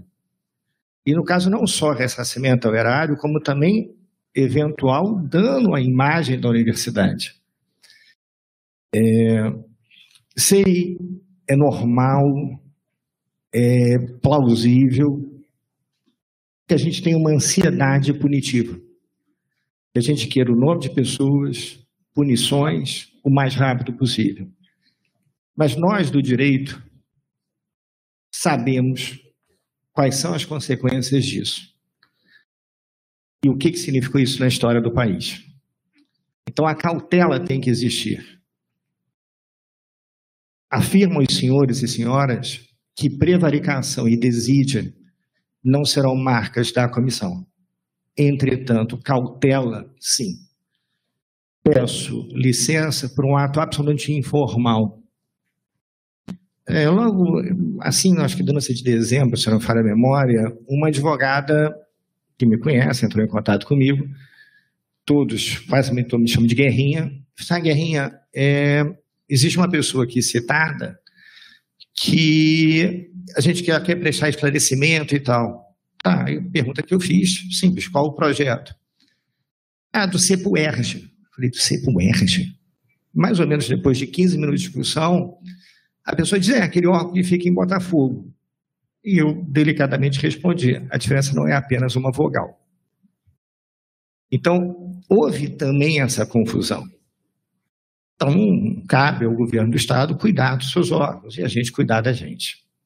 Então, por isso que essa cautela é uma marca minha, a professora Luiz aqui na minha frente me conhece há alguns anos, e na comissão isso está presente. Assim sendo, a primeira preocupação da comissão foi um panorama dos projetos. É, as senhoras e os senhores têm que compreender que você tem vários tipos de projetos. Projetos de valores muito pequenos, quer dizer, pequenos em termos monetários, de resultados muito rápidos, a projetos macros, imensos. Então, assim sendo, a, primeira, a comissão entendeu que a primeira coisa que tinha que fazer é apresentar sugestões para que a gente pudesse arrumar a casa. Tá? E, ato seguinte, análise dos casos concretos. O que eu chamo de análise dos casos concretos? Nome de pessoas, oitiva de pessoas, e a comissão começou pelos coordenadores. Alguns coordenadores já foram ouvidos, outros serão. Alguns coordenadores aqui presentes, eu sei que é constrangedor, né? Ir a uma comissão de apuração, passa na cabeça, mas é preciso. Até porque é importante a gente salientar que em todos esses projetos há uma responsabilidade pessoal do reitor. É, usando uma expressão informal, ele responde no CPF dele, né, como ordenador de despesa não impede uma responsabilidade solidária dos coordenadores e daqueles que atestaram folhas, como a gente vai ver. Mas, a priori, a responsabilidade é do magnífico reitor. E a comissão termina com parecer conclusivo. É muito importante entendermos que o parecer da comissão tem que ser conclusivo. Não significa dizer que aquilo que ela opinar, os órgãos vão seguir, mas ela tem que opinar. E aí foi uma prorrogação para fevereiro de 2023, antes que alguém faça a conta, a conta em dias úteis, tá ok? Então, sei que alguém vai fazer uma conta para mim, 90 mais 90, 180, começo de setembro, mas os dias são úteis, isso é uma mudança no nosso ordenamento já há algum tempo. É, é muito importante a gente entender que há uma complexidade do tema, e é muito importante entendermos que a gente tem que ouvir pessoas, e não são poucas pessoas, e apuração de fatos. Quais foram as primeiras sugestões? Aí, a partir de agora, não vou repetir sugestão o tempo todo, porque as medidas foram tomadas. Proibição de pagamento na boca do caixa, né, por ordem de pagamento. É muito importante entendermos que aqui eu assumo, em nome da comissão, a responsabilidade de alguém me acusar de excesso. Pois o pagamento na boca do caixa não é ilícito. Não há nenhum ilícito nisso. Muito pelo contrário, tem que tomar muito cuidado para não excluir pessoas, porque há pessoas que não têm acesso ao sistema bancário. Mas a gente entendeu que nesse momento esse rigor seria necessário. Em segundo lugar, colocação em ato específico no portal de transparência para cadastro de todos os projetos. E aí eu já adianto o que vem na sequência. Posteriormente, a comissão também sugeriu que está sendo acatado que houvesse uma transparência no processo seletivo, como é na nossa casa. Né? Concurso para técnico administrativo, concurso para professor e professores, concurso não é concurso, mas processo seletivo para substitutos temporários, seguissem isso. Publicação digital, critério de escolha, nome das pessoas convocadas, aí só lembrando que não pode apresentar os reprovados, né? só pode apresentar os aprovados. É, e aí, exigência de publicação do nome dos coordenadores de cada projeto, tá bom? Apresentação pública também dos planos de trabalho e dos relatórios de entrega. E criação de um sistema de consulta pública. Ali ficou ruim o slide, mas acho que dá para ler. E essa consulta pública, só para pegar o texto aqui, ninguém achar que eu tô, que o slide está ocultando alguma informação.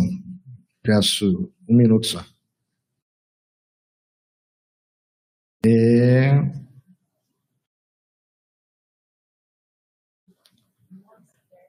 O nome CPF, não é isso? Não tenho de cabeça. Nome CPF, colaboradores e bolsas. Ou seja, que ficasse público o nome das pessoas. Tá. Agora, só um detalhe: é muito importante a gente chamar a atenção que esse sistema de consulta pública é através do portal de transparência. Não é uma, uma lista de Excel para que qualquer site de busca tenha acesso. Isso a comissão entende que não pode, primeiro que fere a Lei Geral de Proteção de Dados, e segundo, um precedente perigosíssimo para nós. Pois, se você pode publicar, a gente entende que não, mas se alguém entende que pode publicar no Excel da vida, nome, CPF, remuneração de pessoas, que qualquer site de busca tem acesso, ou seja, quando eu coloco o nome da pessoa, eu tenho isso, você está abrindo um precedente para colocar isso com a remuneração de todos nós. E eu vou ser muito transparente com os senhores. Se por acaso a Universidade do Estado do Rio de Janeiro fizer isso, eu sou o primeiro a processá-la. Não sei se outros farão, mas eu sou o primeiro da fila. É, Outra coisa importante é o encaminhamento tempestivo, ou seja, dentro do prazo permanente, com, é, de forma contínua, ao Ministério Público e ao Tribunal de Contas. É, a Faculdade de Direito faz isso normalmente, então a gente está sempre apresentando o MP ao Tribunal de Contas e apresentaremos o relatório final. A comissão se compromete, inclusive, a entregar pessoalmente o relatório final ao Ministério Público.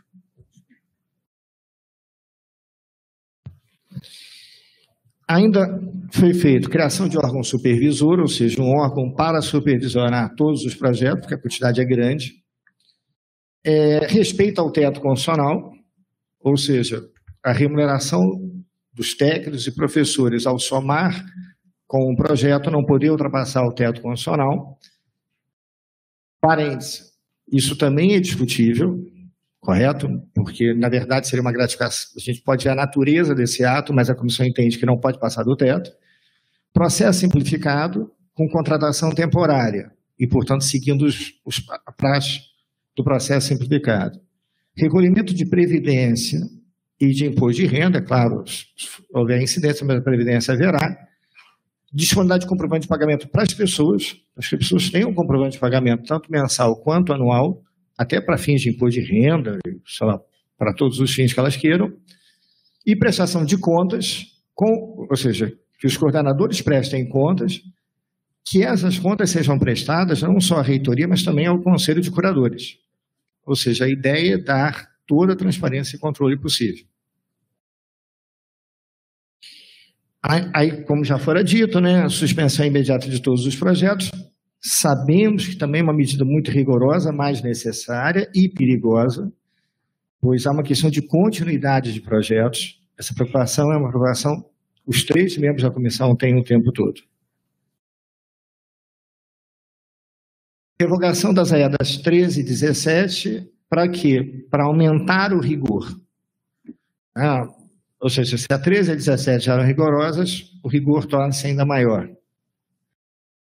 Então, rapidamente, como já foi dito, criação do órgão específico para monitorar todas as parcerias, aí envolvendo é, todas elas, inclusive saúde.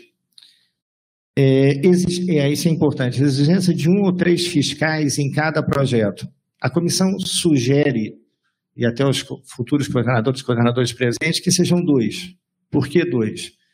um fiscal para a parte formal, financeira, administrativa, ou seja, saber se foi pago, se a pessoa está trabalhando, etc., e um fiscal para atividades materiais, para a gente tem que saber se o projeto foi executado, se aquilo atende à finalidade, o propósito daquilo. É, estipulação de um subteto de remuneração, ou seja, não só um teto, como um subteto. Aqui eu faço um parênteses, não quero encaminhar nada longe de mim, mas só para chamar a atenção de uma preocupação da comissão. A comissão tem uma preocupação de olhar para as remunerações e não comparar com as remunerações de técnico e professores, mas sim comparar com a remuneração de quem executa projeto em outras instituições. Porque se esses projetos não vierem para a UERJ, esses projetos irão para alguém. Na verdade, já iam. E um, não sei se eu poderia falar, mas só para abrir um pouquinho, é uma das instituições que a gente tem uma preocupação muito grande de comparação com a FGV. Nós temos que comparar dessa forma. A comparação tem que ser externa. Então, é para saber se a gente está tendo algum ilícito, Fundação Getúlio Vargas, que é o que mais a gente tem notícia, que executa muito projeto, talvez até alguns dos senhores sejam presentes em projetos da Fundação. É, proibição de acumulação de projetos, não, perdão, fundamentação para o valor da Bolsa. Ah, desculpe, perdão. É, é, fundamentação para o valor da Bolsa, ou seja, quando a gente fala em fundamentação, é quais foram os critérios para esses valores. É, aí cada coordenador, é claro, tem que justificar. É, proibição de acumulação de projetos, quando a gente fala proibição, proibição de acumulação remunerada de projetos. Também é outro rigor. Penso que isso pode ser objeto de discussão para saber se realmente é necessário, mas a comissão entendeu que agora é necessário. Posteriormente, cabe aos órgãos da universidade decidir. E vedações no que tange ao nepotismo. Eu queria chamar a atenção aqui do nepotismo. A sugestão da comissão foi para ir além da súmula vinculante do Supremo. Pois a súmula vinculante do Supremo, ela proíbe o nepotismo em relação a quem está nomeando e ao nomeado. E a sugestão foi para que, nesse momento, viesse para todos aqueles que têm vínculo com a universidade e pessoas ligadas ao Poder Executivo e Legislativo. Então, a E declara, é, já adianto, isso é um rigor. Isso é maior do que a súmula vinculante do Supremo estabelece.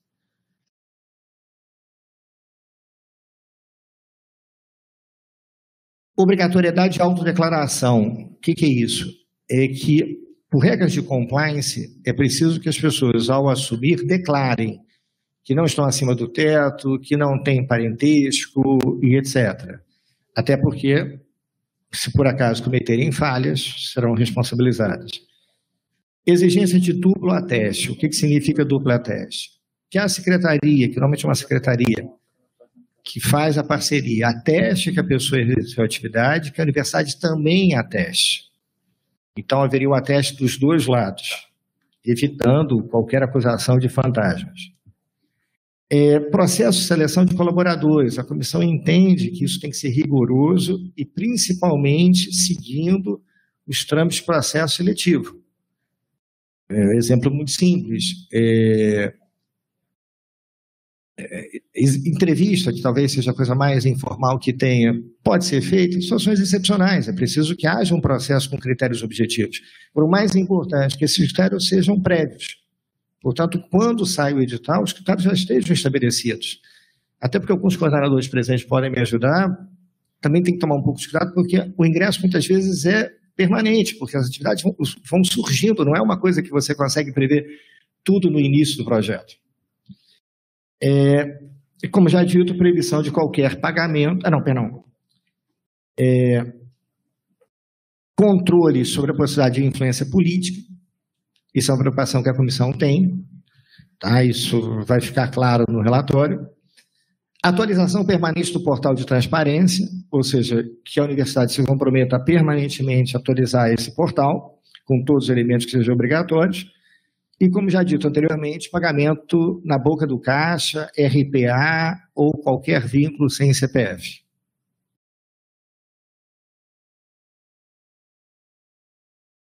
É, obrigatoriedade de envio mensal de todas as folhas de pagamento ao Tribunal de Contas do Estado. É, exigência de relatório trimestral e anual. Assim, senhores coordenadores, peço desculpas, a gente está aumentando a responsabilidade dos senhores e o trabalho. É, e aqui só um parênteses também, já não querendo antecipar o relatório, porque eu não posso, mas chamar a atenção das senhoras e senhores que algumas, entre aspas, irregularidades são formais. Em que sentido? Vários de nós não sabemos preencher projetos ou relatórios. E é muito importante o engajamento do nosso corpo técnico administrativo nos projetos. É, isso vai ser fundamental, porque algumas, entre aspas, falhas vêm daí. E possivelmente os coordenadores de projeto podem, presentes, podem afiançar, dizer se a comissão está errada ou não nessa análise. É, seguindo, exigir explicação acadêmico-científica em toda parceria. O que, que significa isso que a comissão quer? Por que, que a UERJ está nos projetos? É, qual o nosso vínculo, qual a nossa função? Nós não queremos em nenhum momento, a comissão não quer em nenhum momento, que a UERJ seja apenas é, meio para fins. Ela, na verdade, ela é o fim. Então, por que os projetos estão? Tá? Daqui para frente, isso já tem, mas que essa seja uma preocupação de todos. Exigência de registro oficial de cada projeto nas pró-reitorias, o que garante também a transparência, a seriedade, o acesso a todos. Né? Ou seja, o acesso não tem que ser apenas o relatório final, o acesso tem que ser permanente. Previsão de responsabilidade pelo descumprimento de qualquer obrigação. E isso não só do reitor, né, que já fora dito, dos coordenadores, dos subcoordenadores, se houver, e das pessoas que trabalham no projeto. É. Fique claro a responsabilidade delas. É preciso que elas assinem declarando que têm ciência dessas responsabilidades. Regulamentação com elevado grau de detalhes de tudo relacionado ao processo dos projetos, e principalmente para os setores internos da universidade. A EDA 07 fez a estruturação de um novo órgão supervisor, que é exclusivamente voltado ao controle de projetos. O que está aparecendo claramente é uma preocupação que esses projetos sejam controlados internamente, é claro, além do controle externo, mal de contas, Ministério Público e etc. Alguns resultados. É, a comissão teve uma preocupação de saber se os projetos estavam sendo realizados e se tem alguma finalidade sendo cumprida. Então, o que a gente pode adiantar? O que, que nós vimos? É, atendimento a crianças vítimas de violência doméstica, atendimento de pessoas trans e na defesa dos direitos de gêneros, outro que aconteceu, defesa dos direitos das mulheres, principalmente vítimas de violência doméstica, é, elaboração de um censo habitacional para projetos de melhoria de casas em favelas ou em comunidades, elaboração de projetos de melhoria de conjuntos habitacionais, aula para professores da rede pública estadual. Alguns presentes podem até esclarecer, mas isso é uma preocupação grande. Aulas de cidadania, direitos humanos, cursos técnicos para crianças e adolescentes, implantação do lixo zero e hortas em unidades escolares, aulas de mediação, cidadania, direitos humanos para agentes de segurança presente, capacitação de docentes e ambulatório pós Covid. São. Ah, tem mais outros atos, né? Em alguns atos da reitoria que foram feitos até então, publicação de quatro notas, envio de CI em agosto de 2022 a todos os coordenadores de projeto.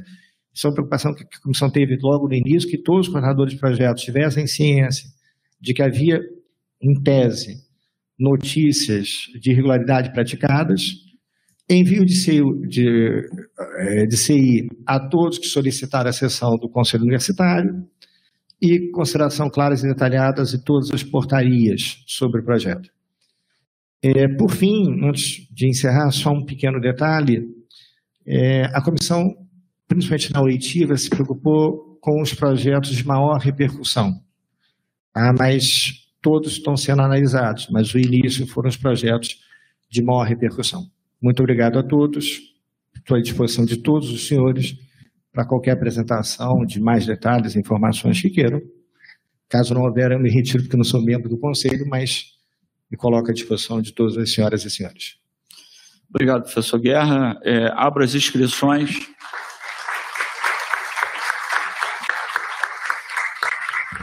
Abro as inscrições. Eu vou colocar um teto aqui até 13h30 para essa reunião.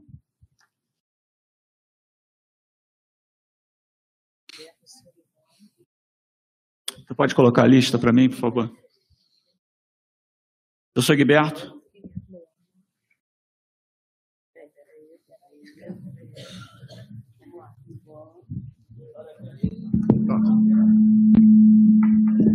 Bem, professor Guerra, primeiro gostaria de agradecer a sua apresentação, muito clara, muito didática, tá?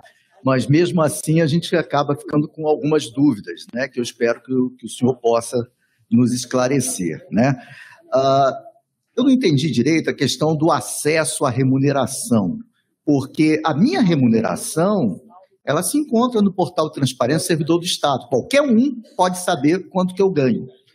É, quer dizer que a gente não consegue acessar a remuneração de quem está nesses projetos? Eu, eu, quer dizer, eu podia falar todas as perguntas e depois responder. Ah, a outra coisa é o seguinte, o, o, AEDA 134 ele é muito mais rigoroso. Eu não estou criticando isso, acho que é importante que tenha rigor e tal. É, só que eu fico, às vezes, com receio de que isso possa prejudicar principalmente os projetos menores, os projetos da área de saúde, que precisam de uma continuidade. Né? Então, eu queria ver o que, que, que está sendo feito para que não haja é, é, essa descontinuidade. Um dos problemas nos projetos menores, que eu já ouvi de, de alguns coordenadores, é a preocupação com o pagamento dos fiscais. Então, a pergunta é bem específica: esses fiscais serão pagos é, pelo projeto ou dentro dos 5% da seria a taxa de administração devida à universidade, que eu acho muito bom a gente conseguir implementar.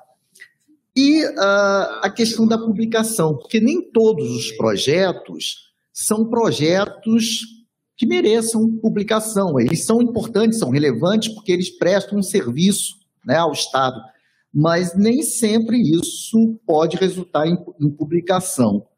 Uh, e eu acho que a última coisa, o senhor já, já, já falou no final, né, é, que é, vocês deram prioridade na comissão aos projetos que foram denunciados, não é isso? E vão, é claro, vão analisar todos os projetos, é justo, mas são os projetos é, que sofreram denúncia na mídia que, sof que é, vocês pegaram primeiro para analisar, correto? Então, começando da última, depois eu guardei todas, senão peço que o senhor repita. Sim? Ah, é, melhor. Eu acho, é, eu acho que três falas, senão vai, vai ser, dependendo do número de perguntas, vai ser complicado para administrar. Pode ser, professor Guerra, três Pode, falas? eu só peço um segundo para chegar um papel e uma folha para poder anotar.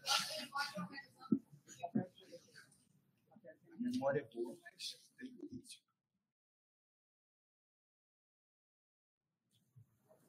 Ótimo. Próximo, pode falar, pode seguir. O próximo, então, conselheiro Ivan. Bom, minha intervenção vem no sentido de reforçar alguns pontos que foram trazidos na apresentação de esclarecimento, eh, que eu considero importantes. O primeiro deles é o cuidado que essa gestão tem tido para minimizar, desde o começo, problemas que no passado podem ter havido com relação a projetos, inclusive de descentralização, de probidade administrativa e de transparência que houve que no curso da realização desses projetos, no ano passado, sobretudo um ano eleitoral, um jornalista, um jornalista calunioso, mentiroso, começou a propalar informações querendo associar o nome da UERJ com o nome de outras instituições do Estado que já vinham sendo denunciadas. No ambiente eleitoral, algumas dessas matérias tiveram repercussão, sim, em outros órgãos de imprensa. Mas, passado o processo eleitoral, e, e houve bastante é, atividade desse jornalista no mês de agosto. Agora, já no mês de dezembro, ele voltou à carga com as suas calúnias e as suas mentiras, e não teve repercussão nenhuma nos outros órgãos, para mostrar que ele está completamente esvaziado. Mas o fato é que, em virtude disso também, é, foram ativados os órgãos fiscalizadores para promover, de fato, uma investigação bastante depurada pelo TCE desses projetos. A gente passa por esse processo atualmente, prestamos contas, o TCE veio aqui, ouviu os representantes de muitos projetos, enfim, há um procedimento instaurado no âmbito do TCE. O Ministério Público Estadual também, o tempo todo, solicita, questiona, solicita informações e tem no seu âmbito alguns procedimentos que fazem com que haja solicitações de folhas de pagamento, de dados pormenorizados de cada projeto. E ainda o MP eleitoral, que inclusive ao final é, de suas investigações, nada apurou com relação ao ERG, né, é, tendo por objeto dessas investigações as denúncias feitas caluniosamente por, essa, por esse jornalista. Eu quero dizer que esses órgãos, TCE, MP, MP eleitoral, têm competência, têm competência legal para essas investigações. Outros não. Né? Então, nós estabelecemos um site de transparência. No site de transparência da, da instituição, há a transparência dos projetos. É, a miúde há também um site de transparência nas secretarias, nos órgãos descentralizadores, e há outros informando, inclusive os SEIs, os processos públicos que ativam né, as, as, as etapas, os processos dentro de cada projeto, o que é acessível a qualquer um, além das listas com os nomes das pessoas e os seus respectivos salários.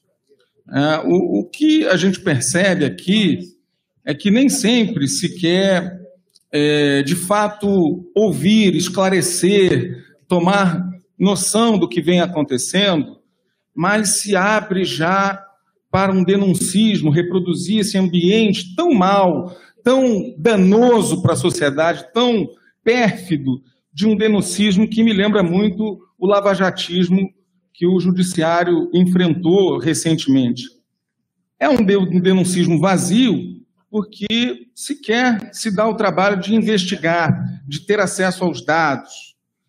É um denuncismo que, de fato, menospreza a dimensão política desses projetos, de romper os muros dessa universidade e atuar na promoção de políticas públicas para a população do Estado do Rio de Janeiro.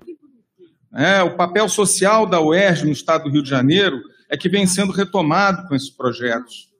Além disso, e para além é, de eventual papel que a, a UERJ retoma, né, papel que é dela, também a gente tem assistido uma, uma possibilidade de aumento de musculatura financeira, né? ainda que esses projetos sejam custeados com o dinheiro dessas descentralizações, uma parte disso, e acho que não ficou bem destacado na apresentação do professor Guerra, inclusive essa nova estrutura que se monta aqui para é, verificar o trabalho dos projetos, ela também não tem custo para o orçamento da UERJ.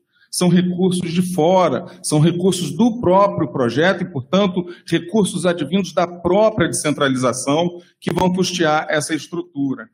Portanto, é, essa questão individualista de querer fulanizar, é, de querer saber quanto ganha fulano ou cicrano, é parte é, de um papel que a pequena ou tenta apequenar o nome da UERJ e a estrutura da UERJ. Muito obrigado. Conselheiro. Conselheira Luana, por favor. É... Oi? Tá, tá. Obrigada. É, só, só um minutinho, eu queria pedir aos conselheiros que se atentem ao tempo, para que a gente possa permitir que todos falem aqui. Bom dia a todas e todos. Eu agradeço a exposição do professor Guerra, e mas a minha fala, na verdade, ela é, é, é mais quanto à formação dessa carta que foi da solicitação da, do conselho, que eu acho até que, que cumpriu um papel, cumpre um papel importante. Todos aqui, ninguém aqui está falando, ai, não queremos debater sobre isso. Mas, primeiro, eu gosto de deixar muito claro que eu estou aqui enquanto servidora técnica, é, representando o que os servidores técnicos é, debatem comigo, o que a gente troca no, na, nas conversas, e meu compromisso aqui, enquanto conselheira, é, é exclusivamente para representar aqueles que me proporcionaram a oportunidade de estar aqui. Então, eu vou falar é, o que eu percebi e consegui falar com os servidores técnicos que a gente conseguiu dialogar. Primeiro, é, é, todo, durante quase dois anos, um pouco mais, um pouco menos do mandato, né, aqui no Conselho, todas as questões que eram que iam ser trazidas para cá, que contavam com a assinatura dos técnicos, todas não, mas acredito que em sua maioria tinha sido falado. A gente tem um grupo que tem até alguma, poucas pessoas não estão no grupo, um, um conselheiro é, saiu, preferiu sair, mas mesmo assim a gente falava por fora. Enfim, a gente sempre tentou o diálogo engraçado, que nem eu e vários outros colegas meus é, técnicos do, do, conselho não foram nem noticiados disso. Aí ficou parecendo um racha de é, nós contra eles, é, os justiceiros que estão assinando pela transparência e quem não está não é transparente. Eu, eu fico preocupada com isso porque o ano de 2023 é o ano de eleição para a reitoria. E eu fico preocupada se isso não é um ataque pessoal a uma administração. Eu estou falando isso é, abertamente, sinceramente. É, sei que algumas pessoas vão tentar depois me dar porrada por algum motivo, é, desculpa o termo, mas é, eu acho que a gente não pode usar o nome da UERJ, porque hoje em dia, quando a gente publica, vamos é, fazer pelo, pelo pedido de transparência e exposição das coisas da UERJ, é, às vezes a gente está querendo mirar numa pessoa, é, num, num, coisa pessoal, para poder conseguir montar uma, uma chapa que não tem ainda calendário eleitoral que eu saiba, mas a gente acaba atingindo a UERJ e mostra aí o nosso compromisso. Será que é com a UERJ? Porque a gente, a gente tem sim que juntos buscar ter transparência, buscar falar, só que a gente tem que tomar cuidado com nesse momento de redes sociais e de ataques e de ataques que a UERJ sofreu, para a gente não colocar em risco o nome da própria UERJ, não vir de dentro o ataque. E, enquanto servidora técnica, eu fico muito feliz de ver a, o apontamento da, da comissão dizendo que é importante a participação dos técnicos no, é, nessa, nos projetos. E é mesmo, eu acho que tem que ser cada vez mais oportunizado, porque é uma oportunidade para o servidor técnico e também é uma oportunidade para o projeto de ter uma, uma, um atendimento qualificado de quem entende da parte administrativa, mas não só. Existem servidores técnicos que são assistentes sociais, pedagogos, entre várias outras profissões que podem ser aproveitadas também nos projetos e têm que ser aproveitadas. Eu acredito que essa oportunidade para os técnicos é rara. A grande parte das oportunidades remuneradas nessa universidade não, não é, mira nos técnicos. Então, eu acredito que, enquanto servidora técnica, a gente tem que valorizar, sim, o trabalho dos técnicos, incentivar a participação deles. Se está vindo a demanda, buscar os servidores técnicos para suprir.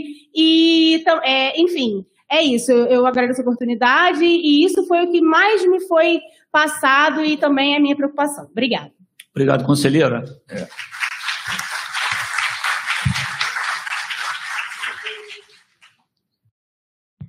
Conselheiros Ivan, Luana, rapidamente, né, sobre as questões internas e políticas do Conselho, não tem legitimidade para falar.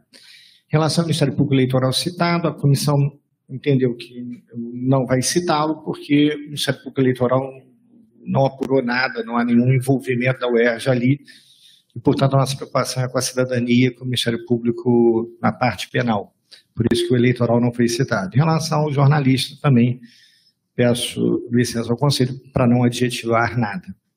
Vamos centrar as respostas ao conselheiro Guiberto. Se por acaso esqueci alguma, peço a gentileza dos, a cordialidade, porque eu estava já na cabeça para falar quando veio, tá? É, remuneração e publicação. é, realmente são publicados dos professores, técnicos administrativos, etc. Mas primeiro o compromisso que continue assim. Só que a gente tem uma preocupação também com a publicação daqueles que não pertencem ao quadro da UERJ. E isso vai gerar transtornos. Para a gente chegar a essa publicidade, será o empenho da universidade, dos coordenadores. Por quê? Isso pode me retificar se eu falar alguma, alguma coisa errada. É, algumas dessas pessoas recebem para atividade de um dia ou dois dias. Um congresso, um seminário, uma aula específica, isso vai ter que ser publicado dessas pessoas, correto? Então, essa é a grande preocupação. Que haja manutenção de professores, técnicos administrativos, dos docentes, das docentes, técnicos administrativos, correto, mas que já é assim, que continue, mas que também tenha preocupação de todos. A gente tem que saber aquele que participou do congresso, que trabalhou apenas um dia, porque, por exemplo, tem um caso assim, fez a tradução. E a pessoa foi traduzir aquela palestra, aquele evento e estava no projeto ali. Hum, acho que não, acho que existe, né, esses casos. No que tange à paralisação da saúde, é uma preocupação nossa, por isso que o tempo todo eu falei em excesso, mas eu peço licença ao pessoal da saúde que compreenda. É um momento difícil, mas a gente tem um compromisso de que já está terminando da gente encaminhar a reitoria de que projetos que nada forem encontrados, e claro que se o relatório tiver, alguém souber de alguma denúncia, por favor, encaminhe. Nós somos uma universidade. É, é, desculpe esse informalismo, eu sou cria daqui. Eu costumo dizer que eu sou neto, porque o meu pai estudou aqui, né, na UEG. Mas eu sou graduado, mestre, doutor, professor dessa casa desde 94, vários dos discentes presentes quando os pais se conheceram, eu já estava aqui. Ou até antes disso, eu já estava aqui. Então, essa preocupação a gente tem. Mas, em relação a isso, em relação à fiscalização, é, não viria dos 5%. A gente está querendo blindar os 5% para custos que a universidade vai ter. Porque desses 5% a gente já tem custos. Por exemplo, o novo órgão, porque que, é, o novo órgão principalmente quem coordenar, não sei qual nome que se o cargo, não pode estar em projeto. Né? Não tem sentido o controle estar no projeto. Você vai ter custo no novo órgão administrativo, há custos de alteração de site, há custos de colocar as informações no projeto, então a gente vai recomendar, é uma recomendação que dentro do possível não saia dos 5%. Sabedor de que isso é complicado para os projetos pequenos.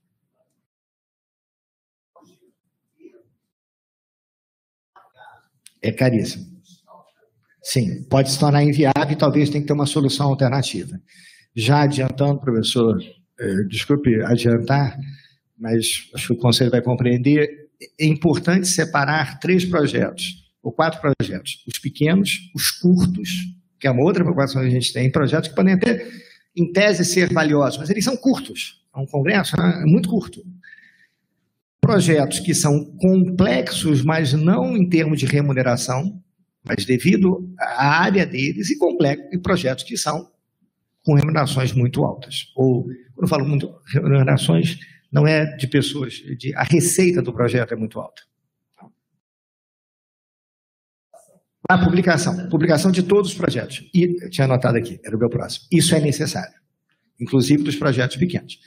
O que a gente, a comissão entende que a universidade tem que dar aos coordenadores instrumentos, formas para facilitar o problema deles. Nós não queremos aumentar o trabalho dos coordenadores, porque senão daqui a pouco ninguém vai querer ser coordenador.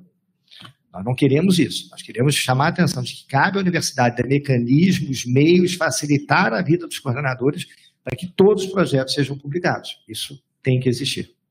Porque não tem sentido publicar apenas porque se a gente falar assim, vamos publicar apenas os maiores, você cria um critério subjetivo de que quem é que vai definir o que é maior? Isso. Professor, é, conselheiro, é melhor isso e a gente mais à frente retroceder do que o contrário. É, a comissão entende que tem hora que a gente tem que dar um passo mais rígido para depois ver, olha só, não deu certo. Então vamos retroceder aqui. Ou, ou um livro, pode Professor ser. Um Guerra. Não, não, não. Professor desculpa, Guerra. Perdão, perdão. Publicação que eu falo é edital, é, é, resultado, é, é, planilha e por aí vai. Desculpe, desculpe. Professor Guerra, só um esclarecimento aqui, porque no AEDA ele fala que podem ser vários tipos de publicações. E também, se houver eventualmente impossibilidade de ser devidamente de ser publicado, que seja justificado nos autos. É, não está totalmente fechado, né? É, isso acaba atendendo. Mas a regra tem que ser a publicação. Ok? Podemos okay. continuar. Esclarecidos, aqui? os três. acho que só foi ele que pediu esclarecimento. Não, né? não sou nem mesmo os que falaram. Então, agora, é, por favor, conselheira Ana Karina.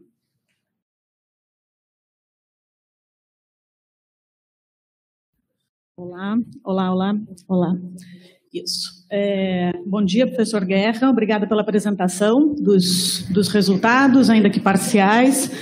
É, eu gostaria de fazer só uma breve, uma breve questão que é conceitual e tem a ver também com a fala do reitor, porque ela expressa um pouco de algo que não está em questão nesse momento. A gente não está discutindo a ação específica dos projetos, mas ela expressa um pouco um distanciamento significativo entre ações e conhecimento acumulado nesta universidade ou na universidade brasileira por pesquisas e por ação de extensão.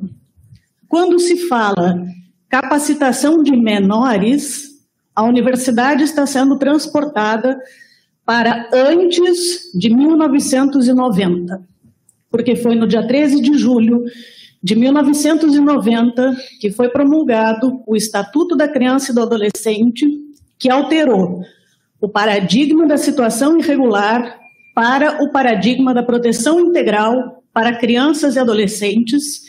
E há quase 33 anos, o movimento social de defesa da infância e adolescência nesse país se esforça para riscar do léxico de quem defende crianças e adolescentes o termo menores, porque ele é carregado do preconceito que o Estatuto do Menor, que o, desculpe, o Código de Menores carregou e criou ao longo de todo o século XX, de uma tradição ainda anterior a ele.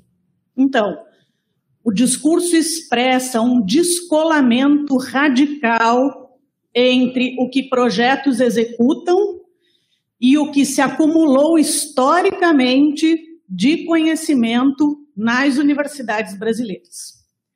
É só para falar da distância entre ações e a função específica da universidade e, mais que tudo, da universidade pública brasileira. Né? Então, isso eu acho que é uma questão que a gente vai ter que tratar de maneira muito cuidadosa, muito intensiva no debate do daqui para frente dos projetos de descentralização, porque há questões nesta relação entre o que é extensão e o que é tema de projetos e forma de execução. Mas eu queria fazer alguns questionamentos, porque não acho que adiante a gente acusar o mensageiro.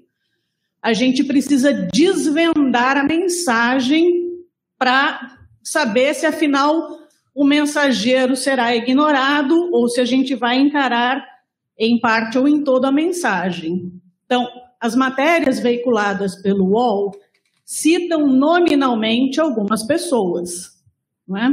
E aí, para não me estender, eu queria citar três, para saber se a comissão, né, o que é que a comissão apurou sobre estas três pessoas especificamente. Se, por exemplo, a senhora Marilândia de Souza Lima esteve de fato contratada por algum projeto de descentralização da UERJ. E se foi, se ela esteve vinculada onde, com que função e com que formação. Porque a gente precisa tomar a mensagem e dar respostas à mensagem. Né? Acusar o mensageiro nos dá uma, um fundamento frouxo. Né? A gente fica sem fundamento em relação a isso. Então, a senhora Marilândia de Souza esteve contratada em projetos de descentralização da UERJ por quem? Por qual projeto? Quem foi o responsável por esta contratação? Foi a UERJ ou foi o governo contribuiu em projetos da UERJ e está profanando a nossa cultura institucional? Da mesma forma, o senhor Joaquim Andrade dos Santos esteve contratado por projeto da UERJ de descentralização como acusado em uma das matérias? Se sim ou se não, se não, como ele poderia ter chegado lá? Porque aí sim a gente vai ter que acionar também o próprio mecanismo de imprensa por dizerem verdades. É grave esta situação. Se alguém faz uma acusação e não tem provas, é muito grave. Mas se há fundamento no que ele está dizendo, a gente precisa desvendar esse mecanismo. Tá? E para concluir o terceiro nome, senhora Lucimari Muniz Pereira. A mesma questão. Esteve contratada por quem? Quem foi o responsável por essa contratação? Que respostas a gente pode dar à sociedade, para além de ser ao meio de comunicação, sobre essas contratações. A lista é de 14, cito três. É, o próximo é o conselheiro Gaúcho. Na fala do conselheiro Gaúcho, eu vou encerrar as inscrições, porque já tem 20 inscrições. Eu queria só ler o nome das pessoas para vocês dizerem se faltou alguém aqui na lista, né? É Gaúcho, Ana Carolina, Matheus, Paulo Vitor, Mônica Leite, André Furtado, Pablo, Glória, Heloísa, Bruno, André Cardoso, Rodrigo, Cláudia, pró-reitora, Rufino, Patrícia e. Agora, só um minutinho. Patrícia, Renata e Guilherme Abelha. Na fala, na fala do Gaúcho, eu vou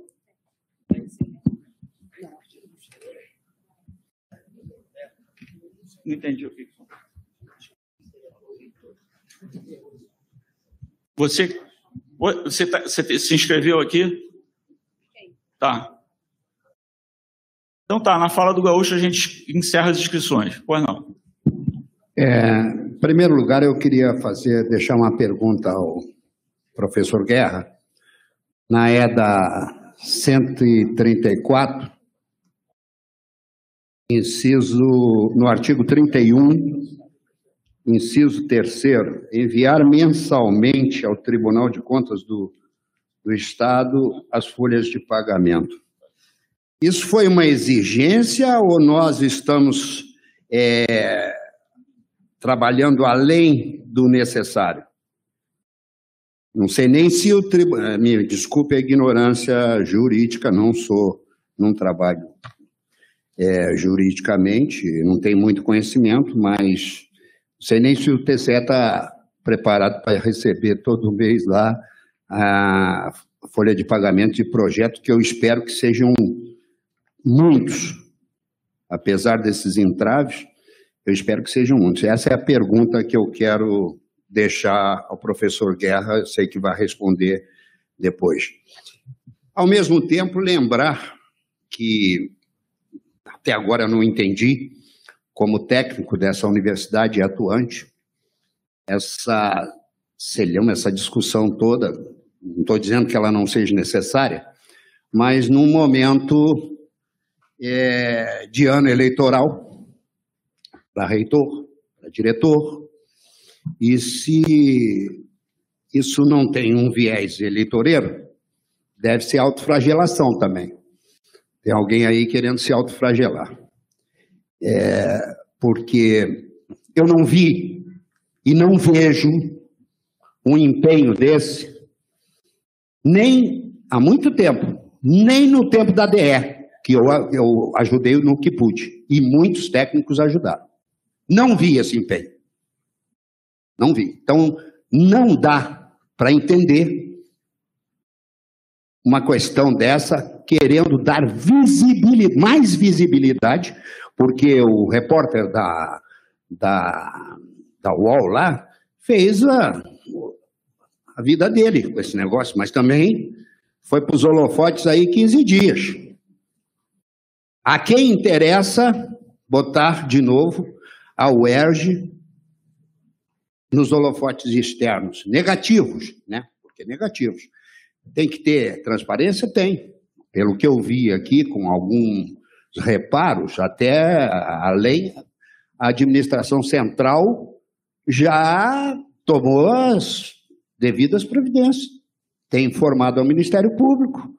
Eu acho que a gente está bem cercado de é, mecanismos de fiscalizar isso. Se nós não formos capazes de fiscalizar melhor isso, então não somos uma universidade. Uma universidade não é universidade, é escolão. Quanto mais projeto tiver, melhor. Melhor. Agora, eu gostaria que tivesse, estou vendo aqui dois médicos, ó, eu gostaria que tivesse esse empenho todo para ajudar, por exemplo, na periculosidade dos, do pessoal do hospital que morreram só nos dois anos que se passaram, perdi entre médico, enfermeiro e fisioterapeuta, perdemos 30 colegas no Hospital Pedro Ernesto. E não tem periculosidade. E foi dito, foi dito e prometido nas comissões e nesse conselho que nós lutaríamos pela periculosidade como, como lutamos pela DE para os médicos e enfermeiros do Hospital Pedro Ernesto. Não vejo também o empenho grande para resolver problemas de técnicos. Docentes desta casa, que é vanguarda em muita coisa, mas ainda não perceberam que se não tiver um técnico qualificado, qualificado, para trabalhar com ele no departamento, ele nunca vai ter um bom departamento, nunca vai ser um grande diretor. E as profissões do plano de cargos de técnicos são inúmeras. Diferente do plano docente, demanda reformulações. E nós estamos com uma reformulação lá na Casa Civil. Por quê? A evolução profissional dos últimos 30 anos nos obrigam a isso. Ninguém faz reformulação e fica trabalhando dois anos, três anos, que é em média o que custa para fazer um plano de cargos, por gostar de fazer isso. Se todas as profissões tivessem contempladas, a gente não precisava estar com reformulação. E eu não vejo essa universidade gritando aos quatro cantos, a não ser para enaltecer esse jornalista aí, é, Berta, e não vejo ninguém enaltecendo, ó, oh, tem que ter o plano de cargos, eu preciso trabalhar com os melhores técnicos, mais capacitados, eu não vejo esse empenho. É puxão de orelha? É assim, é queixa. É queixa de um velho com 48 anos de UERJ, que não quer sair e deixar os colegas profissionais, seja de qualquer profissão, não precisa ser da minha, não, da enfermagem, de todas, no plano de carreira, não quero sair sem ver isso contemplado. E gostaria de pedir aos docentes que apoiassem mais a causa. Obrigado.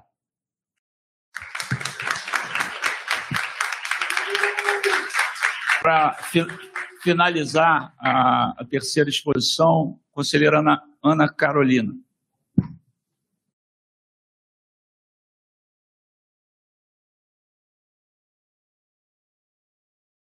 Bom, bom dia a todos, bom dia, magnífico reitor, bom dia para reitores, companheiros de, de conselho aqui. É bom primeiro agradecer né, ao, ao colega professor Guerra, que está aqui hoje presente, ouvindo a gente, esclarecendo Primeiro ponto que eu queria falar é que assim, eu tinha feito uma leitura bem, bem sistemática da, da nova EDA, né? Então, é, acho que talvez muitos colegas não tinham tido contato antes, mas eu acho que é importante não só a gente discutir os encaminhamentos, as possibilidades, tinha até algumas, algumas colocações que eu coloquei aqui, que não vale aqui no momento colocar, sobre como, como as coisas vão transcorrer no momento, mas eu acho que tem algumas questões bem importantes, assim. Eu acho que o que a gente está discutindo hoje aqui não tá, é, não se opõe a nenhuma outra pauta da universidade. Acho que é uma preocupação muito importante na manutenção do nome da universidade, na manutenção de projetos, que, a gente consiga ter trocas importantes, eficientes com o Estado e com outras instituições no que tange pesquisa e extensão. Né? Acho que todos nós aqui temos alguma expertise que vai ter uma troca, então acho que todo mundo aqui está a favor de que nosso estado, nosso país seja um lugar melhor, né? Então acho que isso é importante. Então ressaltar que a ideia não é jogar a criança com a água do banho junto, né? Que a gente, a gente tem a segurança, né? Porque assim a gente pode ter um, um jornalista oportunista que fez calúnias e aí até recomendo que a reitoria procure advogados que possam, inclusive, processar esse jornalista caso isso realmente se comprove. Né? O Instituto Butantan, por exemplo, acabou de contratar uma consultoria jurídica caríssima para poder se responder às calúnias que foram feitas, segundo eles, ao Butantan na época do Covid. Então, acho que é importante isso ser colocado. Mas, tendo em vista algumas questões da AEDA, né, e aí eu queria que fosse é, trazido para a gente aqui algumas, algumas considerações do que foram vistas nos projetos. Por exemplo, existiam mais de, é, é, servidores que, que, estavam em mais de um projeto, por exemplo, em quatro, cinco, seis, porque a EDA vem regulamentar quantos projetos são por matrícula. Então, a pergunta: há servidores hoje que estão em inúmeros projetos aqui na universidade? Isso é uma questão importante. A segunda questão também é o teto constitucional, né? Há servidores hoje que recebiam na soma dos seus proventos acima do teto constitucional? Por que, que isso apareceu na EDA? Então, são questões importantes para dentro da universidade que muitos colegas se, é, se colocam. Outra questão importante também com relação à transparência. Né? Havia uma queixa de coordenadores de projeto né, que eles não tinham ciência da lista de pagamento de todas as pessoas que eram pagas com o projeto. Então, é, é, se isso realmente estava acontecendo e quais são ações que vão certificar que o coordenador do projeto realmente tem acesso a todas as pessoas que estão colocadas na lista. Né, isso foi, foi relato de colegas nossos colocados aqui, né, então eu queria saber se isso foi colocado em questão na comissão.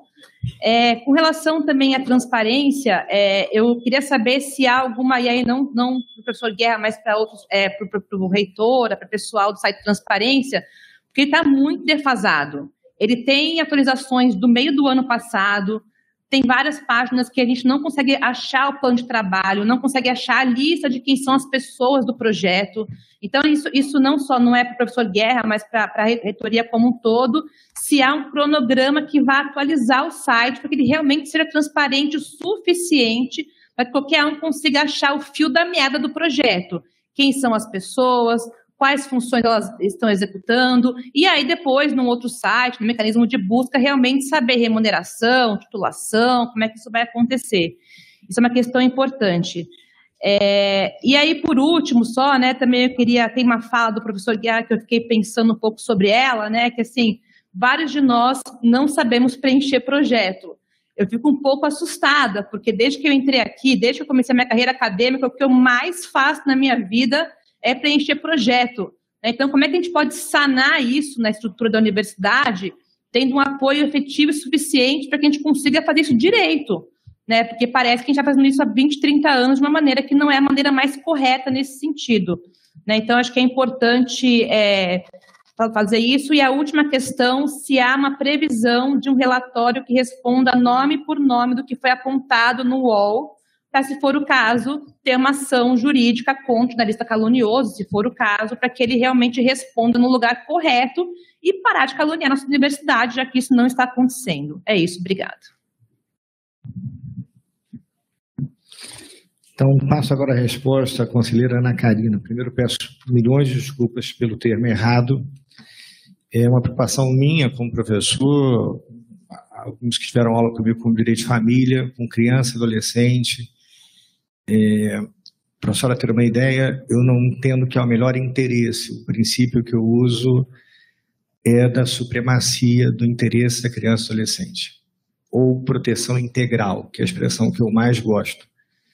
Eu não gosto, não é que eu não gosto de melhor interesse, mas eu acho que a proteção integral engloba a proteção, inclusive, da sociedade. Então, peço milhões de desculpas do erro do PowerPoint.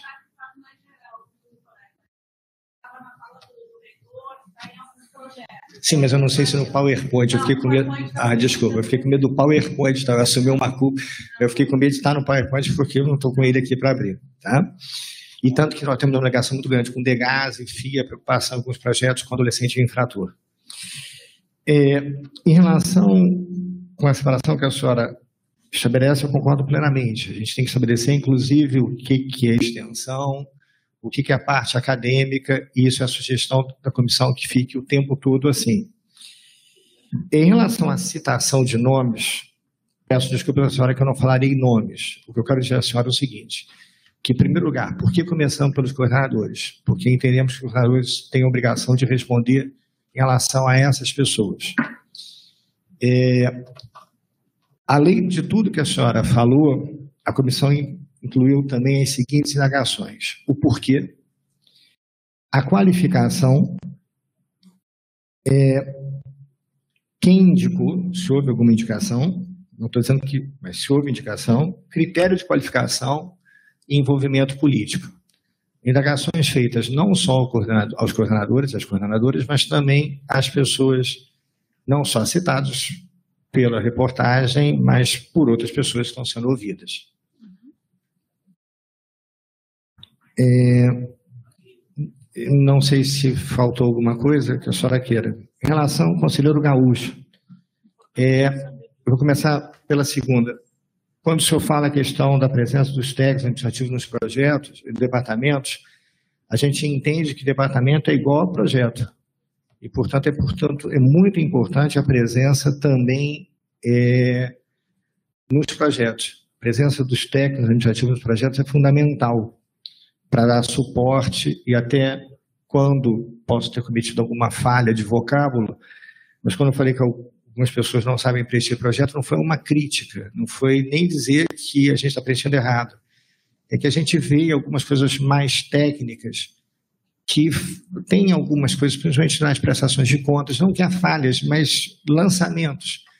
Então, por isso que a gente entende que, principalmente quando envolver questão financeira, contábil, a presença de técnicos administrativos ali, não, não foi na sua pergunta, já estou emendando com a outra pergunta. Em relação à sua pergunta, conselheiro Gaúcho, em relação, aqui não, é estabelecendo a estabelecendo do Tribunal de Contas. Eu até abri aqui, eu posso passar ao senhor posteriormente, que é uma instrução normativa do Tribunal de Contas que exige esse ato. Tá? Eu posso colocar à disposição dos senhores. É uma instrução normativa número 24, de 10 de setembro, que exige isso aí. Então, se o senhor quiser, todos quiserem, eu posso colocar à disposição também. Tá? É, conselheira Ana Carolina, só uma pequena divergência. Eu entendo que se houver necessidade de ações, a nossa Procuradoria está preparada. Eu acho que a gente não precisa repetir o Butantan, que eu nem sabia que ele tinha contratado alguém, mas a nossa universidade, acredito que a nossa Procuradoria tem, porque o legislado seria a própria universidade. É, não sei se aí é uma questão jurídica, se a ação é contra o portal, contra quem for que seja. É, a senhora fala que se haveria presente inúmeros projetos. O vocábulo de números é muito subjetivo. Eu gostaria de responder que há casos, sim, de pessoas presentes em mais de um projeto. Não gostaria de usar na minha fala a palavra inúmeros, porque inúmeros é uma descrição muito subjetivo. Alguém pode achar que números podem ser três e números podem ser milhares, a gente não tem nem milhares de projetos. É, em relação à questão dos coordenadores, sua fala é fundamental. É, o que a gente está propondo na comissão, por isso o primeiro momento foi de sugestões, é que, em primeiro lugar, haja o ateste duplo. Então, se haverá um ateste duplo, de alguma maneira o coordenador saberá e terá que ter, tem que ter condições de saber todos que estão no seu projeto. Aqueles projetos numerosos, a gente entende que o coordenador não é obrigado a conhecer cada um pelo nome, mas ele é obrigado a saber os que estão nos seus projetos. E a segunda questão é a publicação do processo seletivo havendo uma publicação do processo seletivo, diretamente o coordenador está participando, a coordenadora está participando, inclusive, entre aspas, atestando o critério de escolha. Correto? É, em relação à publicação, que a senhora falou, concorda a questão da transparência. Tem que haver, isso tem que ser uma preocupação diária, de que esses portais, o portal nosso tem que estar o tempo todo atualizado, isso é fundamental. Tá? E não só em termos de remuneração, eu queria insistir, preocupação da comissão, com publicidade de tudo, né? inclusive aquele exemplo do projeto pequeno. É, em relação a nomes, assim, você tem alguns, os nomes eu não posso falar, mas dizer a todos vocês que estão sendo, todos os senhores e senhoras, estão tendo todos ouvidos e as indagações que eu falei anteriormente. Se por acaso houver algum esclarecimento, alguma fala que eu não disse na fala da senhora, eu peço desculpas, mas a senhora tiver a cordialidade de responder só para me ajudar, se eu não anotei alguma coisa. Se tem alguma coisa que eu não falei naquilo que a senhora perguntou, porque eu posso não ter anotado.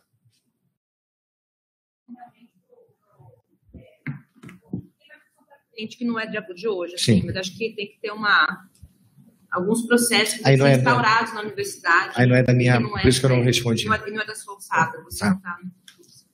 É, é só para esclarecer a questão do, do portal. Aí eu queria pedir se não o conselheiro Fábio, mas o diretor do DGTI pode esclarecer aqui. É, boa tarde a todas e todos. É, sobre o portal, é bom a gente até esclarecer que recentemente a gente foi avaliado pela CGE, novamente, né? É, dos 100 pontos possíveis que eram alcançáveis né, dentro do ranking que foi feito, a gente atingiu 76 pontos no índice de transparência. Né? É, a gente tem um grande volume de informação para ser colocado no site e no final do ano passado a gente procurou, o trabalho é feito pela ouvidoria, é bom esclarecer isso, né? A ouvidoria que é responsável pela transparência e a DGTI ela atua em, em- em auxílio à ouvidoria no que for necessário, até tentando automatizar algumas coisas, que acho que é o principal foco, de forma que a gente não tenha que fazer esse trabalho manualmente. Né? E o volume é muito grande. Né? No final do ano passado, a gente procurou é, juntar essas pendências que tinham para atualização. É, eram só praticamente duas pessoas fazendo isso. Né? E a gente já repensa esse ano como é que a gente pode fazer para automatizar o que pode ser automatizado, para poder ter um maior volume de dados disponível o quanto antes é, no site. É, sobre a pesquisa dos nomes né, é, que estão no portal, a gente entende que a gente tem que atender sim a LAI, mas sem ferir a LGPD. Então, havendo o entendimento que essa pesquisa pode ser ampliada, é, naturalmente isso vai ser implementado. Tá? Mas tem que par- partir da, da- da questão jurídica da universidade, não da, da TI, nem da, da ouvidoria, acredito eu. Eu não sei se foi respondido, se não, pode. Obrigado. Magnífico, É. reitor. Magnífico, reitor. Se me permite um minuto, porque eu, para fazer também um esclarecimento conselheira Ana Carolina, que eu notei aqui embaixo, eu não entendi nem a letra, depois que eu vi com calma que eu tinha lido, peço desculpas. Que é o seguinte, a senhora falou a questão do coordenador. É, a comissão entende que daqui para frente, isso está sendo aplicado, espero que seja, que a folha de pagamento, que só o coordenador envie. Então, ele vai enviar a folha de pagamento. Então, a partir do momento que ele envia a folha de pagamento, a gente entende que ele tem que ter ciência de quem está ali dentro.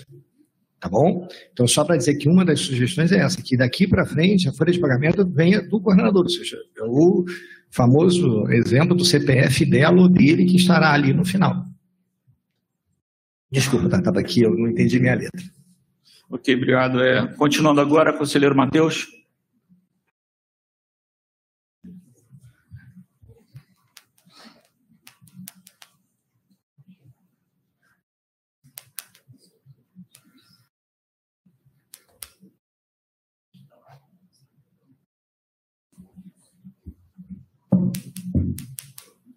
Tá, aí. Bom dia a todos e todas, conselheiros. Gostaria primeiro de agradecer a presença das pessoas que estão aqui assistindo esse conselho. Acredito que isso seja muito importante para a democracia universitária e muito importante para que a gente possa, inclusive, esclarecer para todos. Gostaria de, como a gente não se encontrou antes, né, desejar um feliz ano novo para todos. Esse ano é um ano que o Brasil reencontrou a democracia, e tivemos uma unidade incrível na luta contra o bolsonarismo e pedimos que nós, conselheiros, estudantes, técnicos, professores, as quatro entidades representando as categorias, possam estar unidos em defesa da universidade. É, gostaria de começar dizendo que a universidade pública, principalmente a UERJ, ela é periférica. Característica como uma universidade popular, pioneira em cotas raciais e agora no último período, um exemplo de permanência estudantil para o mundo. Por isso, nós somos odiados. Uma certa parcela da sociedade civil nos odeia. Querem transformar a nossa universidade no estacionamento há muitos anos. Querem vender a nossa alma. E fizemos muita luta durante anos. E vejo muitos que estavam aqui ao nosso lado. Portanto, eu quero pedir, enquanto DCE, né, uma responsabilidade de todos vocês presentes, porque a primeira coisa que os privatistas pensam é usar temas sensíveis como esses para nos destruir. Portanto, lembrem que a gente fala todo dia nas aulas sobre consciência de classe. A UERJ é a única oportunidade de muitos trabalhadores e trabalhadoras, jovens periféricos, de chegarem ao ensino superior. Portanto, eu peço responsabilidade de todos. Espero que esse conselho sirva de exemplo para que nosso diálogo e esclarecimento melhore. Mas cobro responsabilidade porque das bolsas da permanência estudantil e dos auxílios, o DCE não vai abrir mão. E nós pedimos que todos estejam ao nosso lado. Porque se não estão do nosso lado, não estão na classe trabalhadora e não são nossos amigos. Encerro minha fala. Obrigado, conselheiro. Conselheiro Paulo Vitor, agora.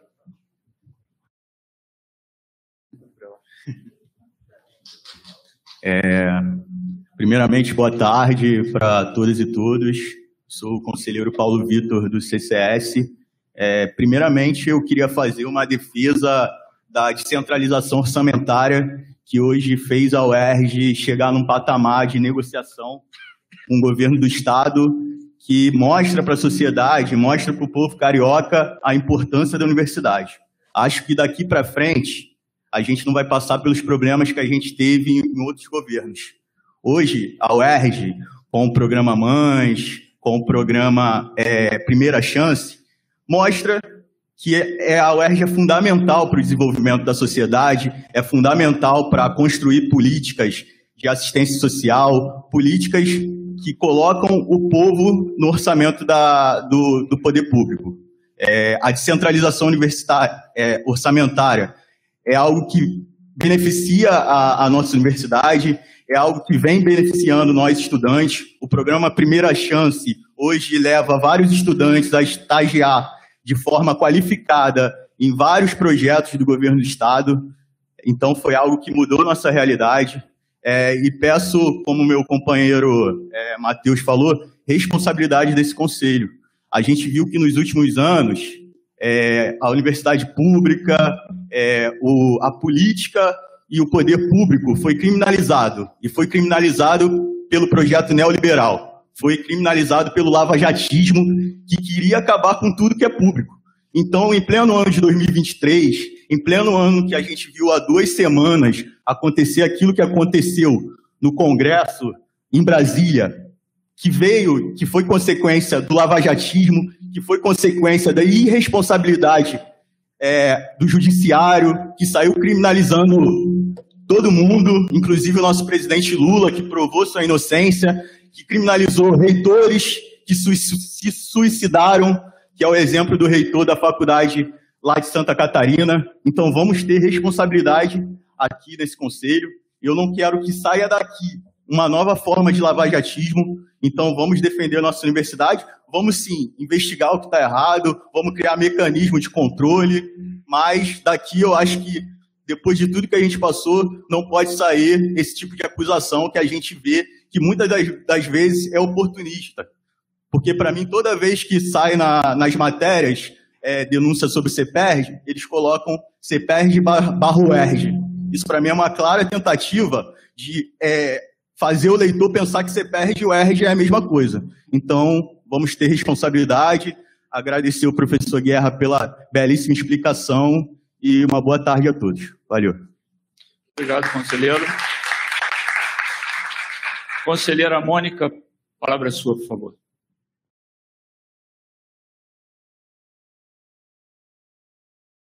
Cumprimento a todos os conselheiros na figura do magnífico reitor.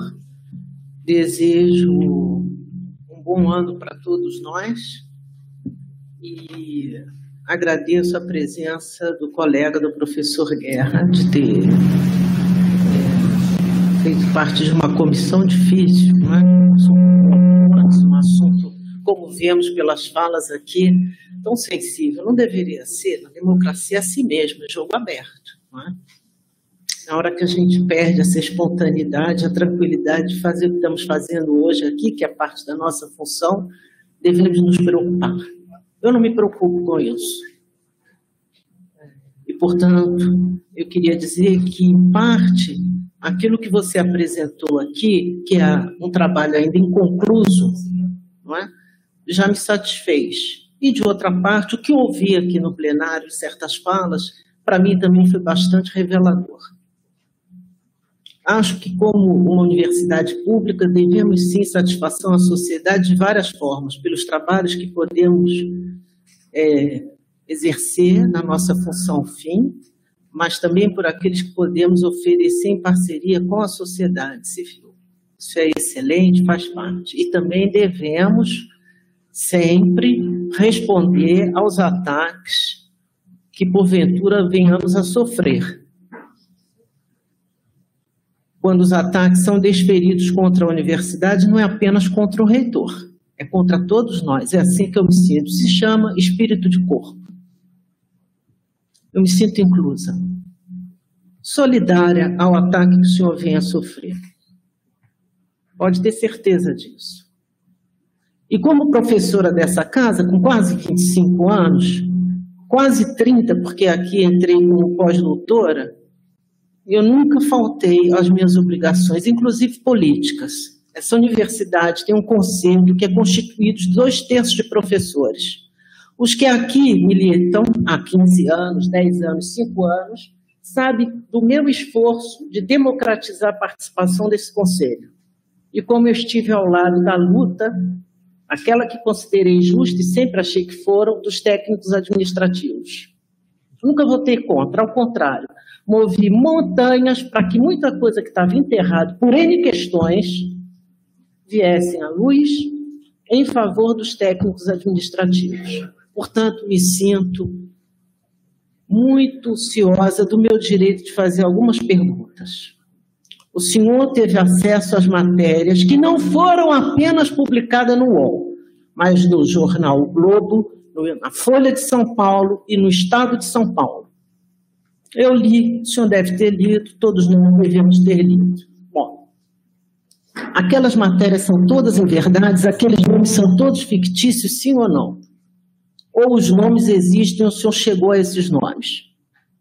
Aqueles valores, o senhor chegou àqueles valores, aqueles ali que esses jornais colocavam estavam em projetos que o senhor identificou, o que diz é só sim ou não. Sim ou não é muito simples.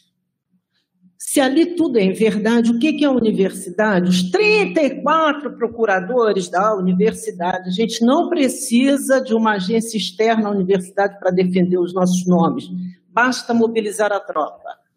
Vão fazer para limpar o nome dessa universidade, porque ali, para mim, tem um grande problema. Ali fala também de corrupção eleitoral. É isso que mais me incomoda. Na democracia, na democracia, isso é muito grave. É sobre isso, inclusive, que a gente está lutando agora para manter um governo democraticamente eleito, sem os ataques das Forças Armadas Brasileiras que só servem para isso, tem um DNA golpista desde que nasceram. Então eu queria que o senhor dissesse sim ou não. Os nomes que o senhor leu, sim, estão em projetos da UERJ? Sim ou não? O senhor sabe quais são os projetos, sim ou não? O que, que o senhor recomendou no seu relatório ainda inconcluso para o nosso reitor? Então, passa é, Tivemos as três falas. Sim, sim. É, vou começar, se me permitirem, os conselheiros Matheus e Paulo Vitor, eu agrupá-los na resposta. É, a preocupação com o sucateamento da universidade é uma preocupação minha diária, até porque se hoje isso não ocorre, num passado muito breve, isso ocorreu e todos os nós aqui sentimos o que, que é isso. Em relação a, inclusão, a questão do corpo discente, há uma preocupação muito grande da comissão de sugerir, nem que seja informalmente, o aumento da inclusão do corpo discente nos projetos. Por quê? Aí, desculpe o informalismo, o depoimento como professor da Faculdade de Direito, turno noturno, né, tarde e noite, que é o nome técnico. Eu dou aula para o final da faculdade, nono e décimo período. E há até alunos, alunas e alunos meus presentes. O que eu estou reparando na Faculdade de Direito, não posso falar das outras, é o medo da formatura. Alunas e alunos nossos com medo de se formar. É, é, é assustador, desculpe o desabafo, porque eu fui aluno dessa casa. Amo isso aqui, mas eu queria me formar. Era importante para me formar. E hoje a gente está na faculdade de Direito. Não sei as outras, os senhores conselheiros podem me ajudar, porque eu não sei as outras. É igual, talvez, talvez, quem sabe, os projetos crescendo, não seja uma preocupação de todos nós. Em relação à conselheira Mônica Leite, é, como a senhora muito bem disse, o trabalho é conclusivo, perfeito, a preocupação da conclusão e a preocupação com a imagem da universidade. Né? Todos nós, todos os conselheiros já estão há muito tempo, eu particularmente, repito, eu entrei como aluno em 87, e meu pai se forma em 61, então, e vejo uma origem muito pobre, graças ao UERJ, eu acho que eu cheguei onde eu cheguei, causa do meu pai. É, vamos lá. Acesso às matérias, sim. O nome das pessoas são fictícias? Não, não são. Tanto que elas foram, estão sendo ouvidas, foram ouvidas. É, a questão dos valores aí me permite não ser o sim ou não, só para a senhora entender. Tem que tomar muito cuidado com os valores, os coordenadores podem me ajudar. Porque há uma confusão de valores mensais e valores do projeto. Então, às vezes, é, a pessoa recebeu no projeto X reais, não vou dar números. E esses X reais adveio de vários meses de trabalho. E, e, pode acontecer, os coordenadores me ajudem, por exemplo, você suspende um projeto agora, ou suspende o pagamento por qualquer motivo, ou por qualquer falha, o pagamento não houve. Aí daqui a dois meses haverá dois pagamentos consecutivos. Então, esses cuidados estão tendo. Tendo. Então, por isso, peço desculpas à senhora que nesse momento eu não falo sim e não. Tá? Eu vou um pouquinho mais além. Corrupção eleitoral, isso é uma preocupação logo no início. É, quando a comissão assume, nós estamos no processo eleitoral. Então, havia inquérito é, aberto pelo Ministério Público e depois denúncia do Ministério Público. É, no Ministério Público Eleitoral não houve citação de nenhum membro da UERJ. Há uma ação, sim, no Ministério Público Eleitoral envolvendo projetos, mas não há nesse que a gente teve acesso, se alguém tem acesso a algum que eu não tenha, ou que a comissão não tenha, por gentileza, nos ajude. Mas o que está em juízo na ação, que foi proposta, virou ação de impugnação de mandato eletivo, de acordo com a Constituição, não há nenhuma citação de UERJ, principalmente de nenhum membro da UERJ. Então, por isso, que eu vou um pouquinho mais além do ou não para esclarecer a senhora de que na corrupção eleitoral, até esse momento, não houve, por parte de projetos da UERJ, assim. Agora, dos outros, eu não posso falar dos outros órgãos, tá? Ou seja, mas eu digo à senhora que há ação, sim, que discute projetos eleitoral, mas que não envolve, não houve nenhuma situação eh, diretamente, não há situação do reitor, por exemplo, que se houvesse ali o primeiro citado, porque mesmo ele não sendo candidato, é importante, ele responde nessa ação, correto? Não é isso? Ele responderia. É, se, a, se, os três conselheiros que falaram algo que eu não falei, peço desculpas, mas se quiser repetir, eu tento falar. Microfone, por favor, conselheiro. Eu posso responder maioria esmagadora, que eu estou com medo de algum nome está me falhando agora. Não, claro. Até porque, como a senhora bem falou, não foi só o UOL. Pode não, ser que tenha alguma reportagem isso, de um. Toda razão. Não vou dar nome de mídia, mas aquelas mídias mais. Sim, sim, sim. Não, eu usei aqui os grandes jornais nacionais. Sim, sim. A maioria, não sei, sim, mas pode ser Edições, que eu esqueça. Sim, a maioria esmagadora foi citada e estão sendo ouvidas essas pessoas. Elas existem. Nossos, tá sim, sim. Tá?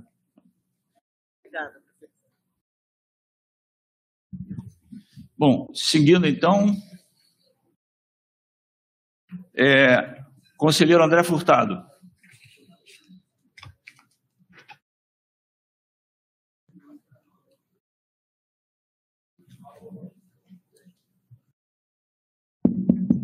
Alô, alô. É, primeiramente, queria desejar a todos é, feliz 2023 e uma boa tarde, já estamos próximos das 13 horas. É, primeiramente, gostaria de agradecer aqui a presença do professor Guerra é, pela contribuição, embora ainda não tenhamos conclusão né, do trabalho. É, imediatamente, é, gostaria de dizer que eu fico muito tranquilo em pegar esse microfone aqui e falar, porque não sou candidato a absolutamente nada, não estou apoiando nenhuma candidatura, não estou aqui querendo atacar o reitor, não estou aqui querendo atacar o professor Guerra, ao contrário, eu estou aqui buscando transparência, estou aqui buscando, acima de tudo, honestidade, estou buscando transparência para a sociedade brasileira. E não estou aqui buscando nada que nenhum cidadão que esteja fora desse muro dessa universidade queira saber.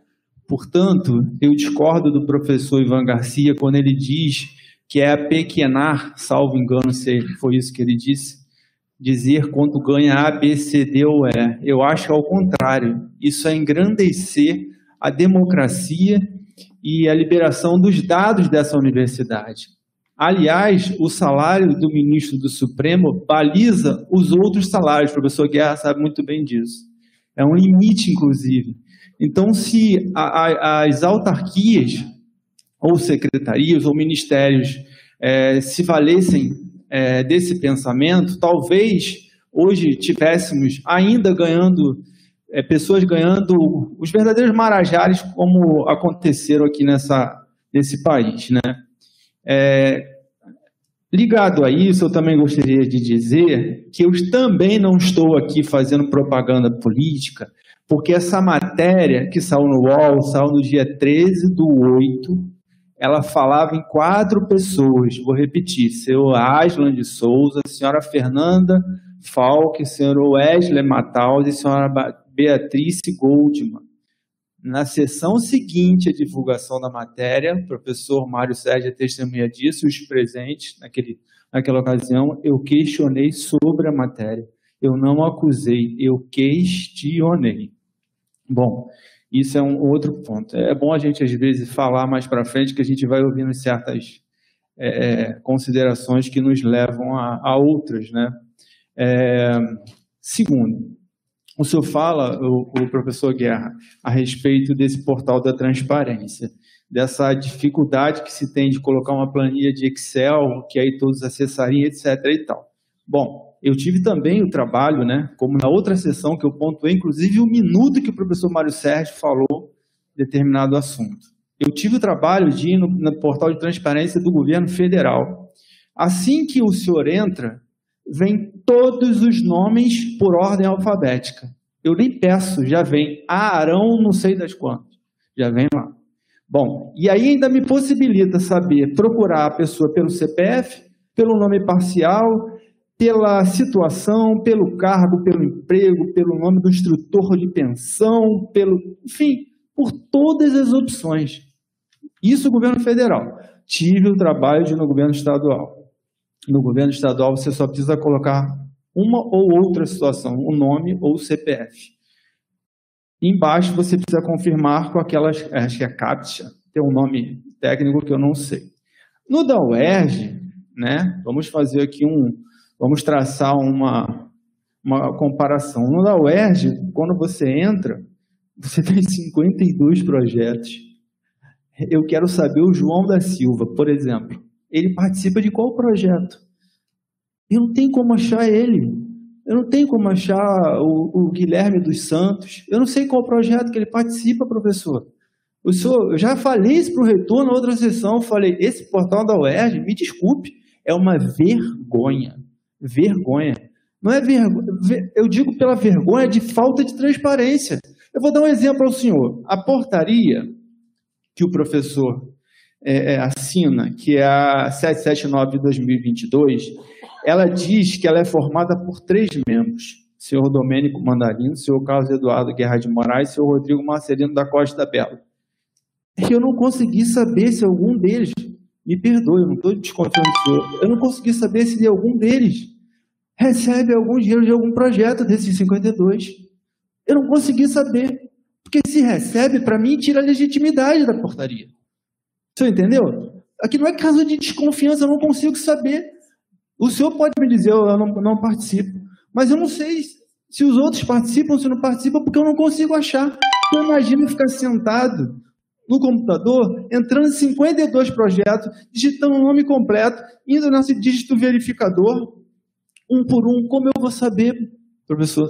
Entenda, não é uma crítica, não é uma crítica, não é uma campanha política, não estou aqui com intenção de nada, absolutamente nada. Eu estou dizendo que é uma coisa que não é comum. O governo federal, com milhares de servidores, secretarias, ministérios, me traz na ordem alfabética.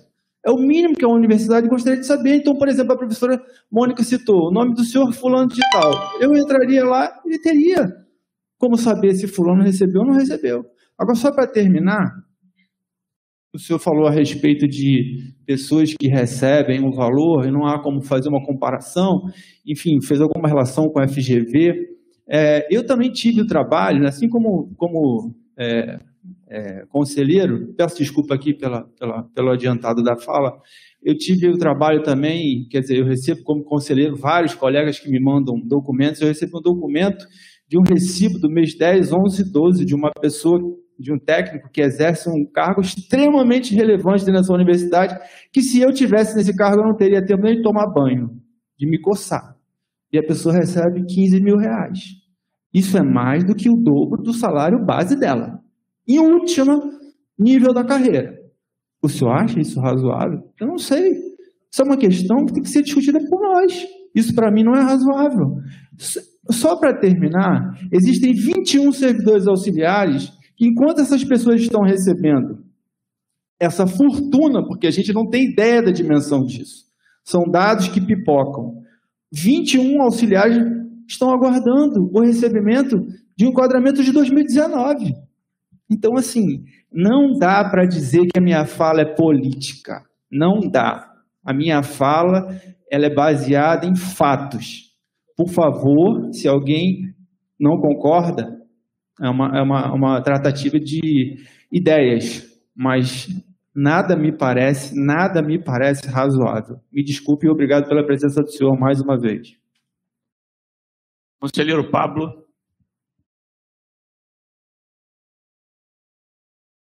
É. Boa tarde a cada colega, aos convidados e à assistência. É, é, sempre um prazer poder ouvir um profissional do gabarito do professor Guerra, que é, já teve, eu já tive a oportunidade de assistir essa aula em outro ambiente, eu agradeço pela sua explanação, professor. E a organização de uma comissão investigativa é, é, é excelente e é uma atitude esperada, desejada. No entanto, eu acredito que nenhuma objeção deve haver à divulgação dos dados. Afinal, a nossa remuneração já é pública e passível de ser consultada com imensa facilidade, como expôs o colega André.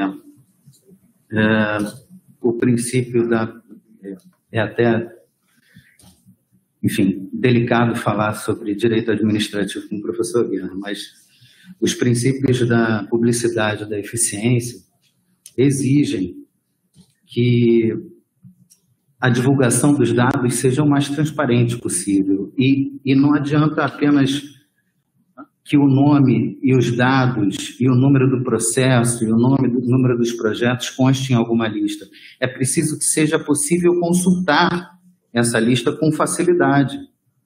Agrupar, uh, uh, para você consultar essa lista, que você possa colocar apenas um dado ou dois. Não que você seja obrigado a colocar o nome completo da pessoa com letras maiúsculas. Se errar alguma coisa, você não consegue acessar. Depois disso, você ainda tem que saber a qual projeto aquele cara está vinculado e, e, e ainda tem captcha. Então, são, são vários os detalhes que acabam dificultando a, a, divulgação. O dado está lá, eu acredito que ele exista, é claro que ele é público, mas não é transparente. É, é público, mas não é transparente. E, é, é, como eu disse, essa transparência não deve ser restringida ou temida, porque quando falta absoluta transparência, paira sobre todos os projetos e integrantes a sensação da dúvida. E é fun fundamental a transparência para nós podermos rechaçar as chamadas denúncias caluniosas feitas por órgãos de imprensa, jornalistas, etc., inclusive para defender o nome da, da universidade, que é o que nos importa aqui nesse momento. Mas é, não é só isso. Eu também, como o colega André, não consegui levantar é, ninguém. Eu não sei sequer se algum dos colegas aqui presentes recebe alguma coisa, o que seria interessante. Seria é, honesto, seria transparente saber se algum de nós recebe. Eu não sei, não tenho como saber. Porque são tantos os dados combinados que são necessários que eu não consegui chegar a essa informação. É, então, não adianta ser formalmente mais rigoroso, não adianta apenas ser formalmente mais rigoroso, é, exigindo ou afastando a possibilidade de participantes com um grau ainda mais distante de parentesco, com uma investigação mais profunda a respeito das ligações políticas. É, isso alimenta sensações de segurança, mas não evita os problemas reais que são as pessoas, mesmo sem vínculo de parentesco, que recebem sem trabalhar em projetos reais ou que têm ligações mal explicadas com membros do governo, ou que usam essa, esse mecanismo legítimo de pesquisa da universidade, que é a sua eh, função maior, para desvirtuar e, e, e, ajudar em campanha política. É isso que está em jogo. Né? A propósito, a divulgação e o questionamento que está sendo feito aqui hoje é um meio legítimo para nós entendermos e discutirmos a questão da alocação dos recursos para os auxílios, os nossos auxílios e o nosso plano. O nosso plano de cargos e salários. O argumento é sempre o de que não tem dinheiro. Mas como é que a gente pode argumentar sobre isso se a gente não tem acesso a esses dados? A gente está aqui analisando um detalhe que surgiu na imprensa sobre um caso muito pontual. A gente sequer, isso é, eu diria que isso é a ponta de um iceberg que a gente não tem a noção de quanto é. E não teremos dessa, dessa, com essa forma de divulgação, porque de fato falta a oportunidade de nós entrarmos ali e descobrirmos um a um. É, é claro que é importante é, evitar a caça às bruxas, e isso seria, isso é, é imperativo, é lógico, mas ele pode ser esse detalhe pode ser administrado com, por meio da ampliação da transparência, juntamente com a liberação dos esclarecimentos devidos pelo relatório final da comissão. Então, quer dizer, quando se liberarem os, os, os quando, quando sair esse relatório com os esclarecimentos necessários, é, aumentar a transparência nesse sentido de poder alcançar esses dados com mais facilidade. Isso seria uma maneira de evitar a caça às bruxas, porque estaria ali a explicação de quem recebe legitimamente, qual é o projeto real, legítimo, que funciona, que não é politiqueiro, e, e, estaria salvaguardando todos os outros que são uh, projetos reais, oficiais, úteis, que são mesmo para a sociedade, que devem acontecer, é, separar, na linguagem popular, o joio do trigo. Né? É, eu, eu entendo a preocupação dos colegas, mas eu acredito que a transparência absoluta fortalece a universidade e afasta os discursos maniqueístas dos privatistas, que se alimentam de factoides para infiltrarem seus discursos na sociedade. É fundamental separarmos a atividade legítima da pesquisa universitária dos desvios raros e que devem ser extirpados. É, considero importante também ressaltar que a responsabilidade, é só um, um ponto do que o professor falou, que a responsabilidade pelo preenchimento de relatórios e projetos apresenta o mesmo grau de complexidade para docentes e técnicos, que dividem também as responsabilidades, guardadas as particularidades de cada atribuição. É só para deixar registrado aqui que a, a dificuldade é, é, a mesma para todos. Podia haver uma, um, um grande projeto de capacitação de todos nesse sentido. O senhor mencionou no último slide uma CI que, se eu entendi bem, foi enviada a todos os que solicitaram essa sessão. Mas eu não recebi, eu não lembro de ter recebido, perguntei a vários colegas aqui, também não lembro. O senhor poderia, por gentileza, me dizer qual é essa CI ou, ou divulgá-la? E, finalmente, há um horizonte de quando será concluído o trabalho da comissão e o relatório vai ser divulgado, entregue a nós? Muito obrigado. Obrigado, conselheira Glória. Alô. Boa tarde a todas, todos e todes. Magnífico reitor. Feliz ano novo para nós todos, né? É, eu sou Glória Ramos, da FEBEF, e eu sou coordenadora, né? Estou na coordenação de um desses projetos de descentralização. Então, eu quero dizer isso porque acho muito apropriada essa reunião. Eu assinei o documento, porque tudo na universidade deve ser comunicado com transparência, então não tem problema nenhum. Mas eu queria materializar um pouco esses projetos né? Não estou aqui me defendendo nem nada, mas eu quero dizer que atrás desses projetos tem pessoas, tem docentes da universidade, tem eu, né? E, e eu quero sinalizar e chamar atenção para que a gente não aprofunde relações tóxicas entre nós, relações antiéticas e não acadêmicas. Eu aprendi muito na realização desses projetos e aí entendo quando o companheiro professor Guerra fala no preenchimento de projetos. Né? Esses projetos têm uma outra natureza e tudo que ele falou agora eu estou vivendo. É o preenchimento de tabelas diuturnamente, né? pedindo dados, né? coisas que a gente não costuma fazer em projetos acadêmicos. São projetos de extrema relevância que, como disse a companheira é, professora da nutrição, que a gente tem que ter o cuidado para não jogar a criança com a água do banho. Eu, o meu, o projeto que eu coordeno, ele é o projeto Mulher Mais Segura, que quando o companheiro Celso falou ali do feminicídio, eu lamentei da gente não ter o empenho em conhecer todos esses projetos e poder atuar, né, como política pública, porque eu vejo, né, não estou defendendo nada e nem dizendo que a gente não tem que discutir isso, mas é uma política pública do governo que está entregue na mão da UERJ que pode usar a sua potência para resolver, para é, escurecer, tá? Vocês estão falando muito esclarecer, mas essa universidade tinha que tratar do seu. É.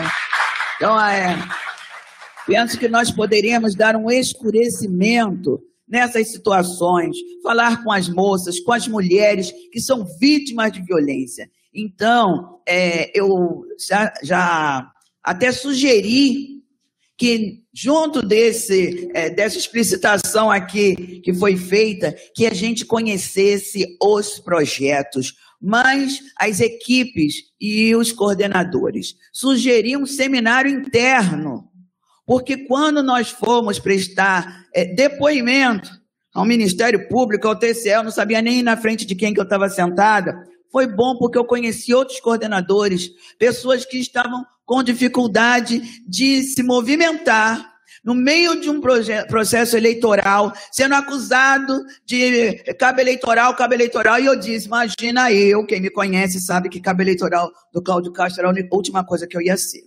Né? Então, são essas pessoas. Se tem cabo eleitoral, se tem gente com tornozeleira que anda armado, vai ser apurado mas eu queria que a gente cuidasse das pessoas da UERJ. Eu sofri racismo dentro da execução desse projeto e eu queria que a UERJ inteira soubesse que projeto que eu estou na coordenação e que me apoiasse, que me ajudasse, como apoia a população negra do interior dessa universidade. Então eu queria isso. Acho oportuna essa reunião, porque ela me permite dizer isso. Eu disse isso em outros espaços e eu digo isso. Estou nessa coordenação porque sou também militante do combate ao racismo, sou contra o feminicídio, lutei pela democracia. Então, eu quero que a gente, junto com toda essa questão da transparência que os colegas estão falando, que não se ocupe somente do quanto nós estamos ganhando. Quero até lamentar, né, e com todo respeito ao companheiro que falou que 15 mil é uma fortuna, quero lamentar que a gente pense que 15 mil é uma fortuna, é porque a gente ganha muito pouco. Eu quero lutar para a gente ganhar mais. Eu quero lutar para que todo pesquisador e pesquisadora dessa universidade ganhe muito bem. E, assim, não tenho vergonha, não estou preocupada com quanto eu ganho, com quanto eu vou ganhar, porque eu trabalho. Eu trabalho, eu caio para dentro, defendendo as mulheres, capacitando mulheres, capacitando mulheres que atendem mulheres vítimas de violência, mas que têm preconceito. Então, como é que uma mulher que atende uma mulher negra que chegou lá, que levou um tapa na cara, se ela, se ela é racista? Então, é com isso que nós lidamos. Não estou desqualificando nem brigando contra essa reunião. Tenho posição, quem me conhece, me conhece, sabe de onde eu venho e de que lado eu estou. Né? Mas eu só queria que, junto com isso tudo, de quanto ganha, quanto dinheiro, qual é a qualificação, que a gente conhecesse a magnitude desses projetos, a grandeza desses projetos, esses projetos que tratam de mulheres pretas, pobres, periféricas, que apanham e que morrem e que estão dentro dessa universidade também. Né? Eu queria que isso também fosse nossa pauta. Então, eu não tenho perguntas ao, ao companheiro Guerra, eu só queria usar essa oportunidade, como usarei todas as oportunidades, de me comunicar com essa universidade, né, falando da potência que ela tem e estender o seu braço, a sua potência e por vezes até prepotência universitária, né, e alcançar de fato a sociedade. Mas quero saudar muito esta reunião que nos dá a oportunidade de escurecer, transparecer todos os projetos que existem no interior dessa universidade. Obrigada.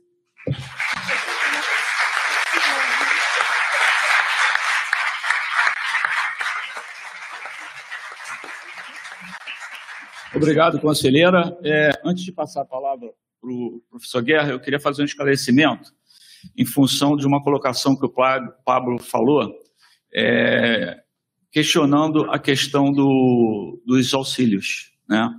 que esse dinheiro poderia, que o auxílio não veio por causa de recursos. Não, Pablo, não tem nenhum fundamento isso. O auxílio não aconteceu porque o Comitê de Regulação Fiscal em Brasília proibiu, vetou. E a gente tentou liberar isso de todas as maneiras, não foi por falta de orçamento. E é preciso que as pessoas entendam que essa descentralização ocorre porque a secretaria chega para a UERJ e fala: eu preciso fazer um determinado projeto de, de ação social. Eu, eu tenho tanto, eu posso descentralizar para vocês. Eu não tenho condição de fazer. Vocês têm? Se a gente tem condição, esse dinheiro é descentralizado do orçamento deles para o nosso. Como poderia ser descentralizado do orçamento deles para outra universidade pública nesse estado? E, aliás, temos muitas, muitas universidades públicas aqui no estado, federais, né? como poderia ir para uma particular. Né? Eles estão optando por escolher a UERJ. Basicamente isso, mas isso não tem nada a ver com o pagamento de auxílio. Auxílio só não saiu por vedação do Conselho de Recuperação Fiscal. Professor Guerra. Respondendo aos conselheiros André Furtado, Pablo e Glória, começando pelo conselheiro André Furtado, algumas coisas também no conselheiro Pablo, se me permitir, eu agrupar algumas coisinhas. É, eu vou começar primeiro pelo teto. A preocupação da comissão pelo teto, eu tenho uma pequena discordância quando o senhor afirma assim, ah, foi estabelecido o teto do ministro Supremo, correto? Mas não sei se o Conselho sabe que existem pessoas que ganham acima do teto, no Judiciário, no MP e por aí vai. Quais são os argumentos? Que auxílio educação, auxílio moradia, refeição, não estão no teto. O mesmo vale para algumas atividades extraordinárias, por exemplo. O Ministério Público Eleitoral e a magistratura eleitoral não têm uma carreira.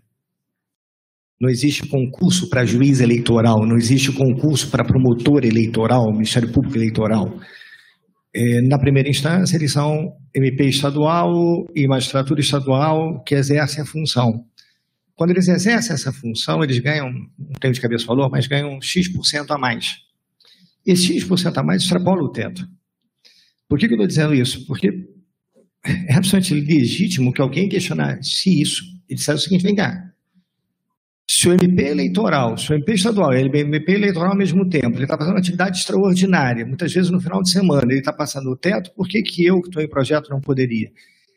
E esse raciocínio a comissão teve no início para dizer, não, o teto tem que ser cumprido. E se por acaso alguém quiser que judicializar, que judicializem, mas não é a universidade que fará isso de antemão.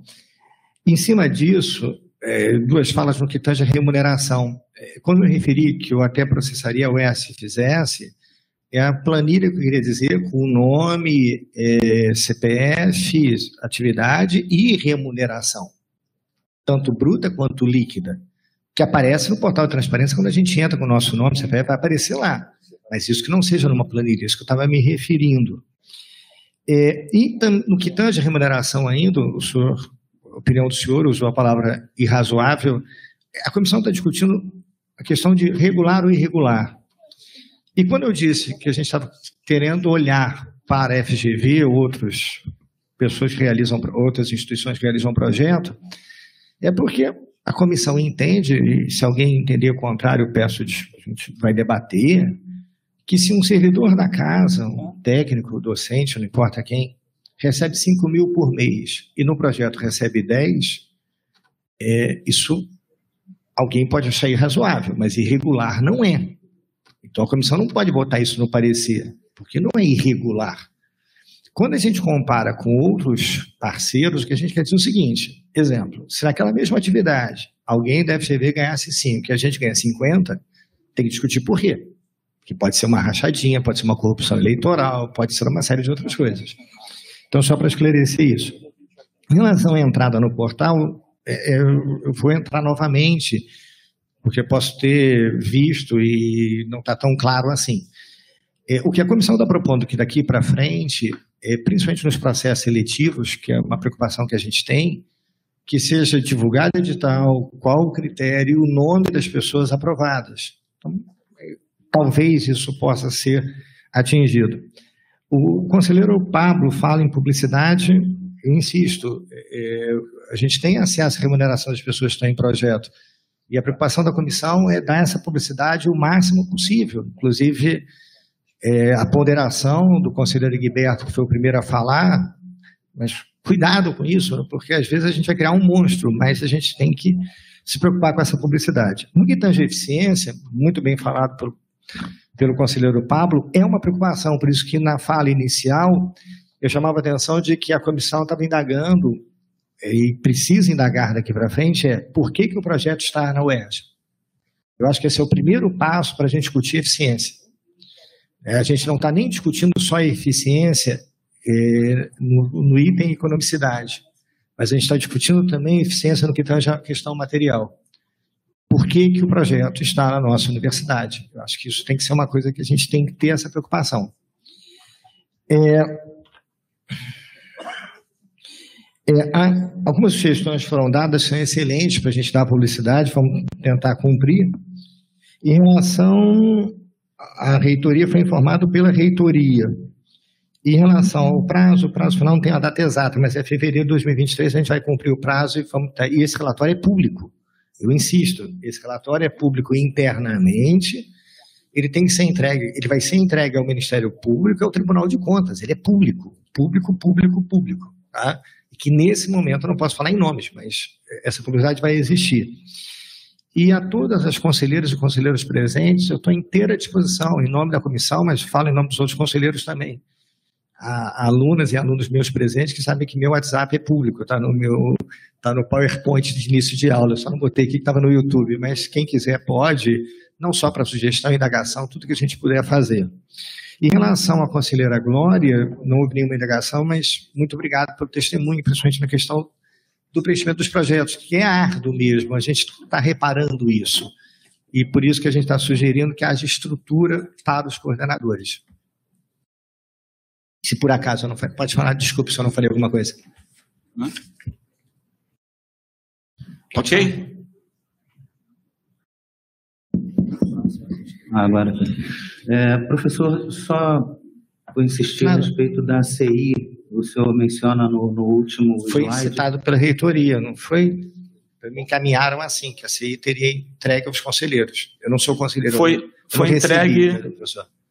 Foi enviado por e-mail a todos os conselheiros do Consul, CESEP e curadores no dia 3 de janeiro. 3 de janeiro, tá bom, obrigado. Conselheiro, foi informado a mim, então eu não posso saber porque eu não sou Não, obrigado. É- é só porque- Só para deixar claro, Não estou duvidei que tivesse sido entregue, Não, não, não, eu sei. não- eu- não identifiquei entre os documentos que O ERJ nos une, não nada de campanha, mas o ERJ Ah. é o que é nós dois, então a gente tem que esclarecer mesmo. Pois é. É, senhores, Só uma questão, professor Guerra, que Ah, talvez eu não tenha. É, não, é que eu, como eu não achei, eu gostaria de saber se o senhor tem ciência se algum membro dessa comissão participa de Ah, algum projeto perdão. recebendo Tá, é. algum valor. Vamos lá. Eu não recebo nada. Eu nunca tive em projeto, tá? Eu não vou falar em nome dos outros, mas eu nunca tive em projeto nenhum, tá? Eu posso falar em meu nome, eu não vou falar em nome dos conselheiros porque não está no ato, mas em meu nome nunca. Eu estava, só para brincar um pouco, eu estava isolado aqui no sétimo andar, depois que eu deixei de ser diretor, eu fiquei só dando aula, não me meti em nada, e me convocaram agora. Pode falar, conselheiro Mandariano, que está em comissão, por isso que ele vai usar a palavra, tá? É, eu quero também é, esclarecer ao, ao colega que o critério para a composição dessa comissão é justamente não estar envolvido em projeto. Nem eu, nem o professor Guerra e nem o Marcelino, nosso eh, procurador, tem algum projeto. É, a, o cuidado que a reitoria teve ao criar essa comissão foi justamente por razões óbvias quem vai analisar os projetos, avaliar, não pode ter projeto. Então, é, nenhum dos três é, nomes tem projeto, é, não está envolvido com nenhum projeto. Professor, só para esclarecer, para deixar bem claro, nem na minha família, eu estava tentando lembrar a família toda aqui, tá? É, Eu só tenho um cunhado que é professor da física, que é o professor José Cláudio Reis. Eu não sei se ele está em projeto, não sei se alguém da física pode me ajudar. É o único cunhado que eu tenho, que é professor da física. É o único que aí o resto é uma filha de oito anos, se ela tiver em projeto, aí a improbidade é total. E a, a esposa também não está, nem mãe. Oi? Não, aí é- tem que ser, aí é improbidade pura, é condenação e tudo. É, é, conselheiras e conselheiros, eu coloquei um teto de uma e meia, nós já estamos no teto. Eu acho que vários de vocês devem ter atividades. Eu tenho que sair para uma reunião com a nova secretária de Educação. Eu queria que decidir aqui com vocês a gente faz uma próxima reunião para que esses outros que não falaram possam falar, ou se estão todos esclarecidos e, e não precisamos fazer a próxima reunião. Por favor. Se tiver uma próxima reunião, será uma reunião sem. É, fugiu o nome. É uma continuação dessa reunião apenas para que esses conselheiros possam é, fazer suas falas. Não, eu estou fazendo a consulta aqui agora.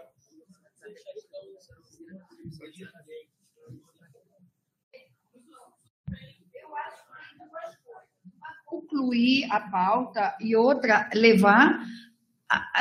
É, essa é uma, uma sessão de conselho. Então, por exemplo, eu teria uma, propostas para a gente votar, algumas questões que, que uma sessão de conselho, não agora, mas uma sessão de conselho, ela além de ter uma agenda, inscritos, ela pode propor encaminhamentos, votação. Então, eu acho importante a gente concluir a reunião para levar a término a pauta que nos trouxe aqui hoje. Não, sim. É, lembrando que em fevereiro nós temos uma sessão ordinária marcada. Outra pauta. Então, é, é, Não é outra pauta. é outra pauta. Sim. Com certeza, outra pauta. Né? É, eu queria. Então, a gente fecha agora e a gente marca uma próxima sessão antes de fevereiro, né? em que essas outras pessoas que não fizeram questionamento poderão fazer. É isso?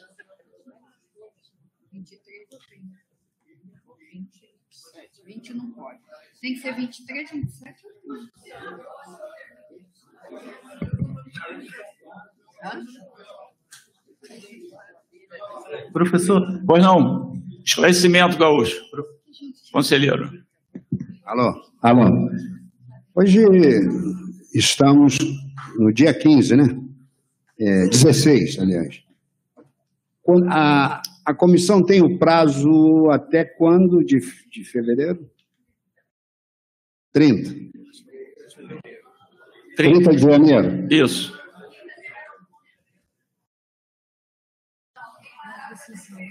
É, porque, eh, reitor, eu só estou aqui com uma preocupação. Tem menos de 15 dias para a próxima eleição. Tem 15 dias para a próxima reunião do Conselho. Vai marcar quando?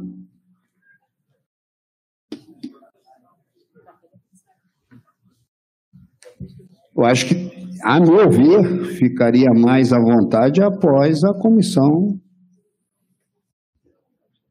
tivesse concluído o seu trabalho.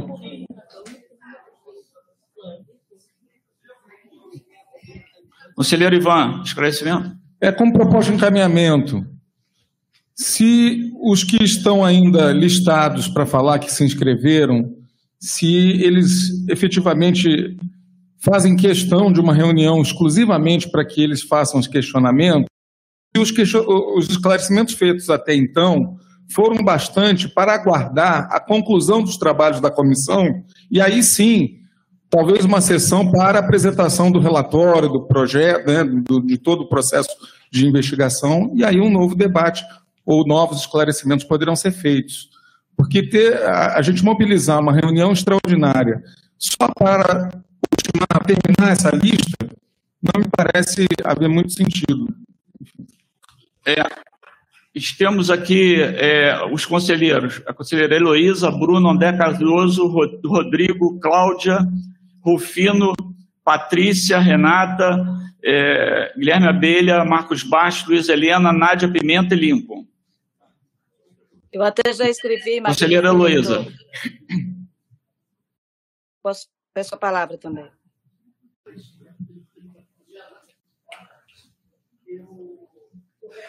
Fala que é política, porque toda fala é política, comunicando que eu me sinto totalmente esclarecida. A multiplicidade, e acompanho o encaminhamento do conselheiro Ivan.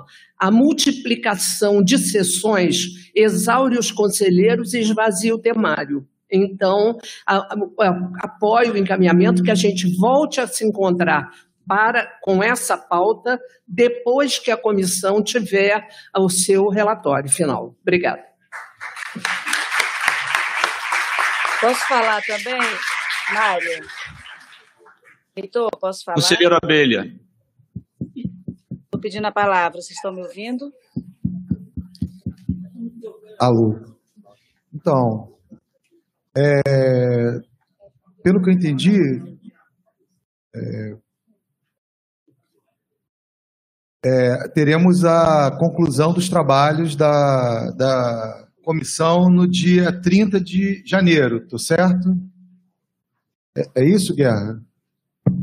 Eu estava tentando fazer a conta, eu acho que é um pouquinho depois, porque tem feriado no meio do caminho, acho que dá um iníciozinho de fevereiro, mas não deve ser uma semana depois, tá? É, eu só gostaria de que a gente saísse daqui com uma data. Eu não tenho de cabeça. Né? Estou tentando fazer conta. Porque a gente tem um compromisso muito grande aqui com a, com a transparência dessa universidade, com a imagem dessa universidade. sim, sim. Foi isso que motivou essa convocação extraordinária. E nós precisamos, de alguma forma, ter a garantia de que nós vamos dar consequência a essa iniciativa de é, zelo pela imagem que essa universidade tem perante a sociedade fluminense, sobretudo, né? Deixa eu só explicar. A gente está tentando terminar até o dia 30, mas eu acho que o prazo oficial, porque tem feriado e dia útil, ele invade um pouquinho, fevereiro. Conselheira Cláudia. próxima reunião, a reunião ordinária, seria no dia 3 de fevereiro. Então, assim, a proposta é que a comissão realmente é, trabalhe com esse prazo e a gente daí tem essa próxima reunião já com é, o resultado, né, com esse relatório. Eu acho que aí... É... Reitor, Não, mas aí, manda um dia antes, dá- tempo, eles se comprometem a mandar um, dois dias antes. Eu pergunto se as pessoas me ouvem. Não, não, né? Olha só, olha só. É, a gente tem, a gente vai ter que fazer uma sessão especial para isso. Não tem jeito, porque a sessão de fevereiro a gente vai discutir calendário eleitoral, tem eleições agora dos conselhos, a gente precisa definir isso.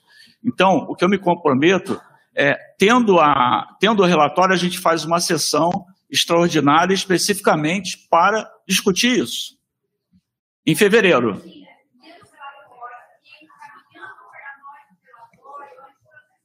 Sim, sem problema nenhum. E aí a gente se compromete, assim que o relatório estiver pronto, encaminham para nós e uma sessão. É, é pelo que eu entendi do conselheiro, não é só para vocês, não, é para o mundo inteiro, né? Porque ele, é, ele tem que ser público. Claro. Né? Isso. Nós temos que cuidar.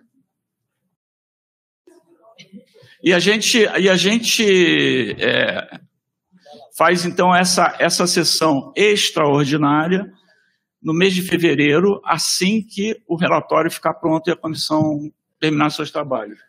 Pode ser, professor Guerra? Pode, pode. Seria uma nova Sim, uma nova sessão. Com novas inscrições, tá bom. Ok?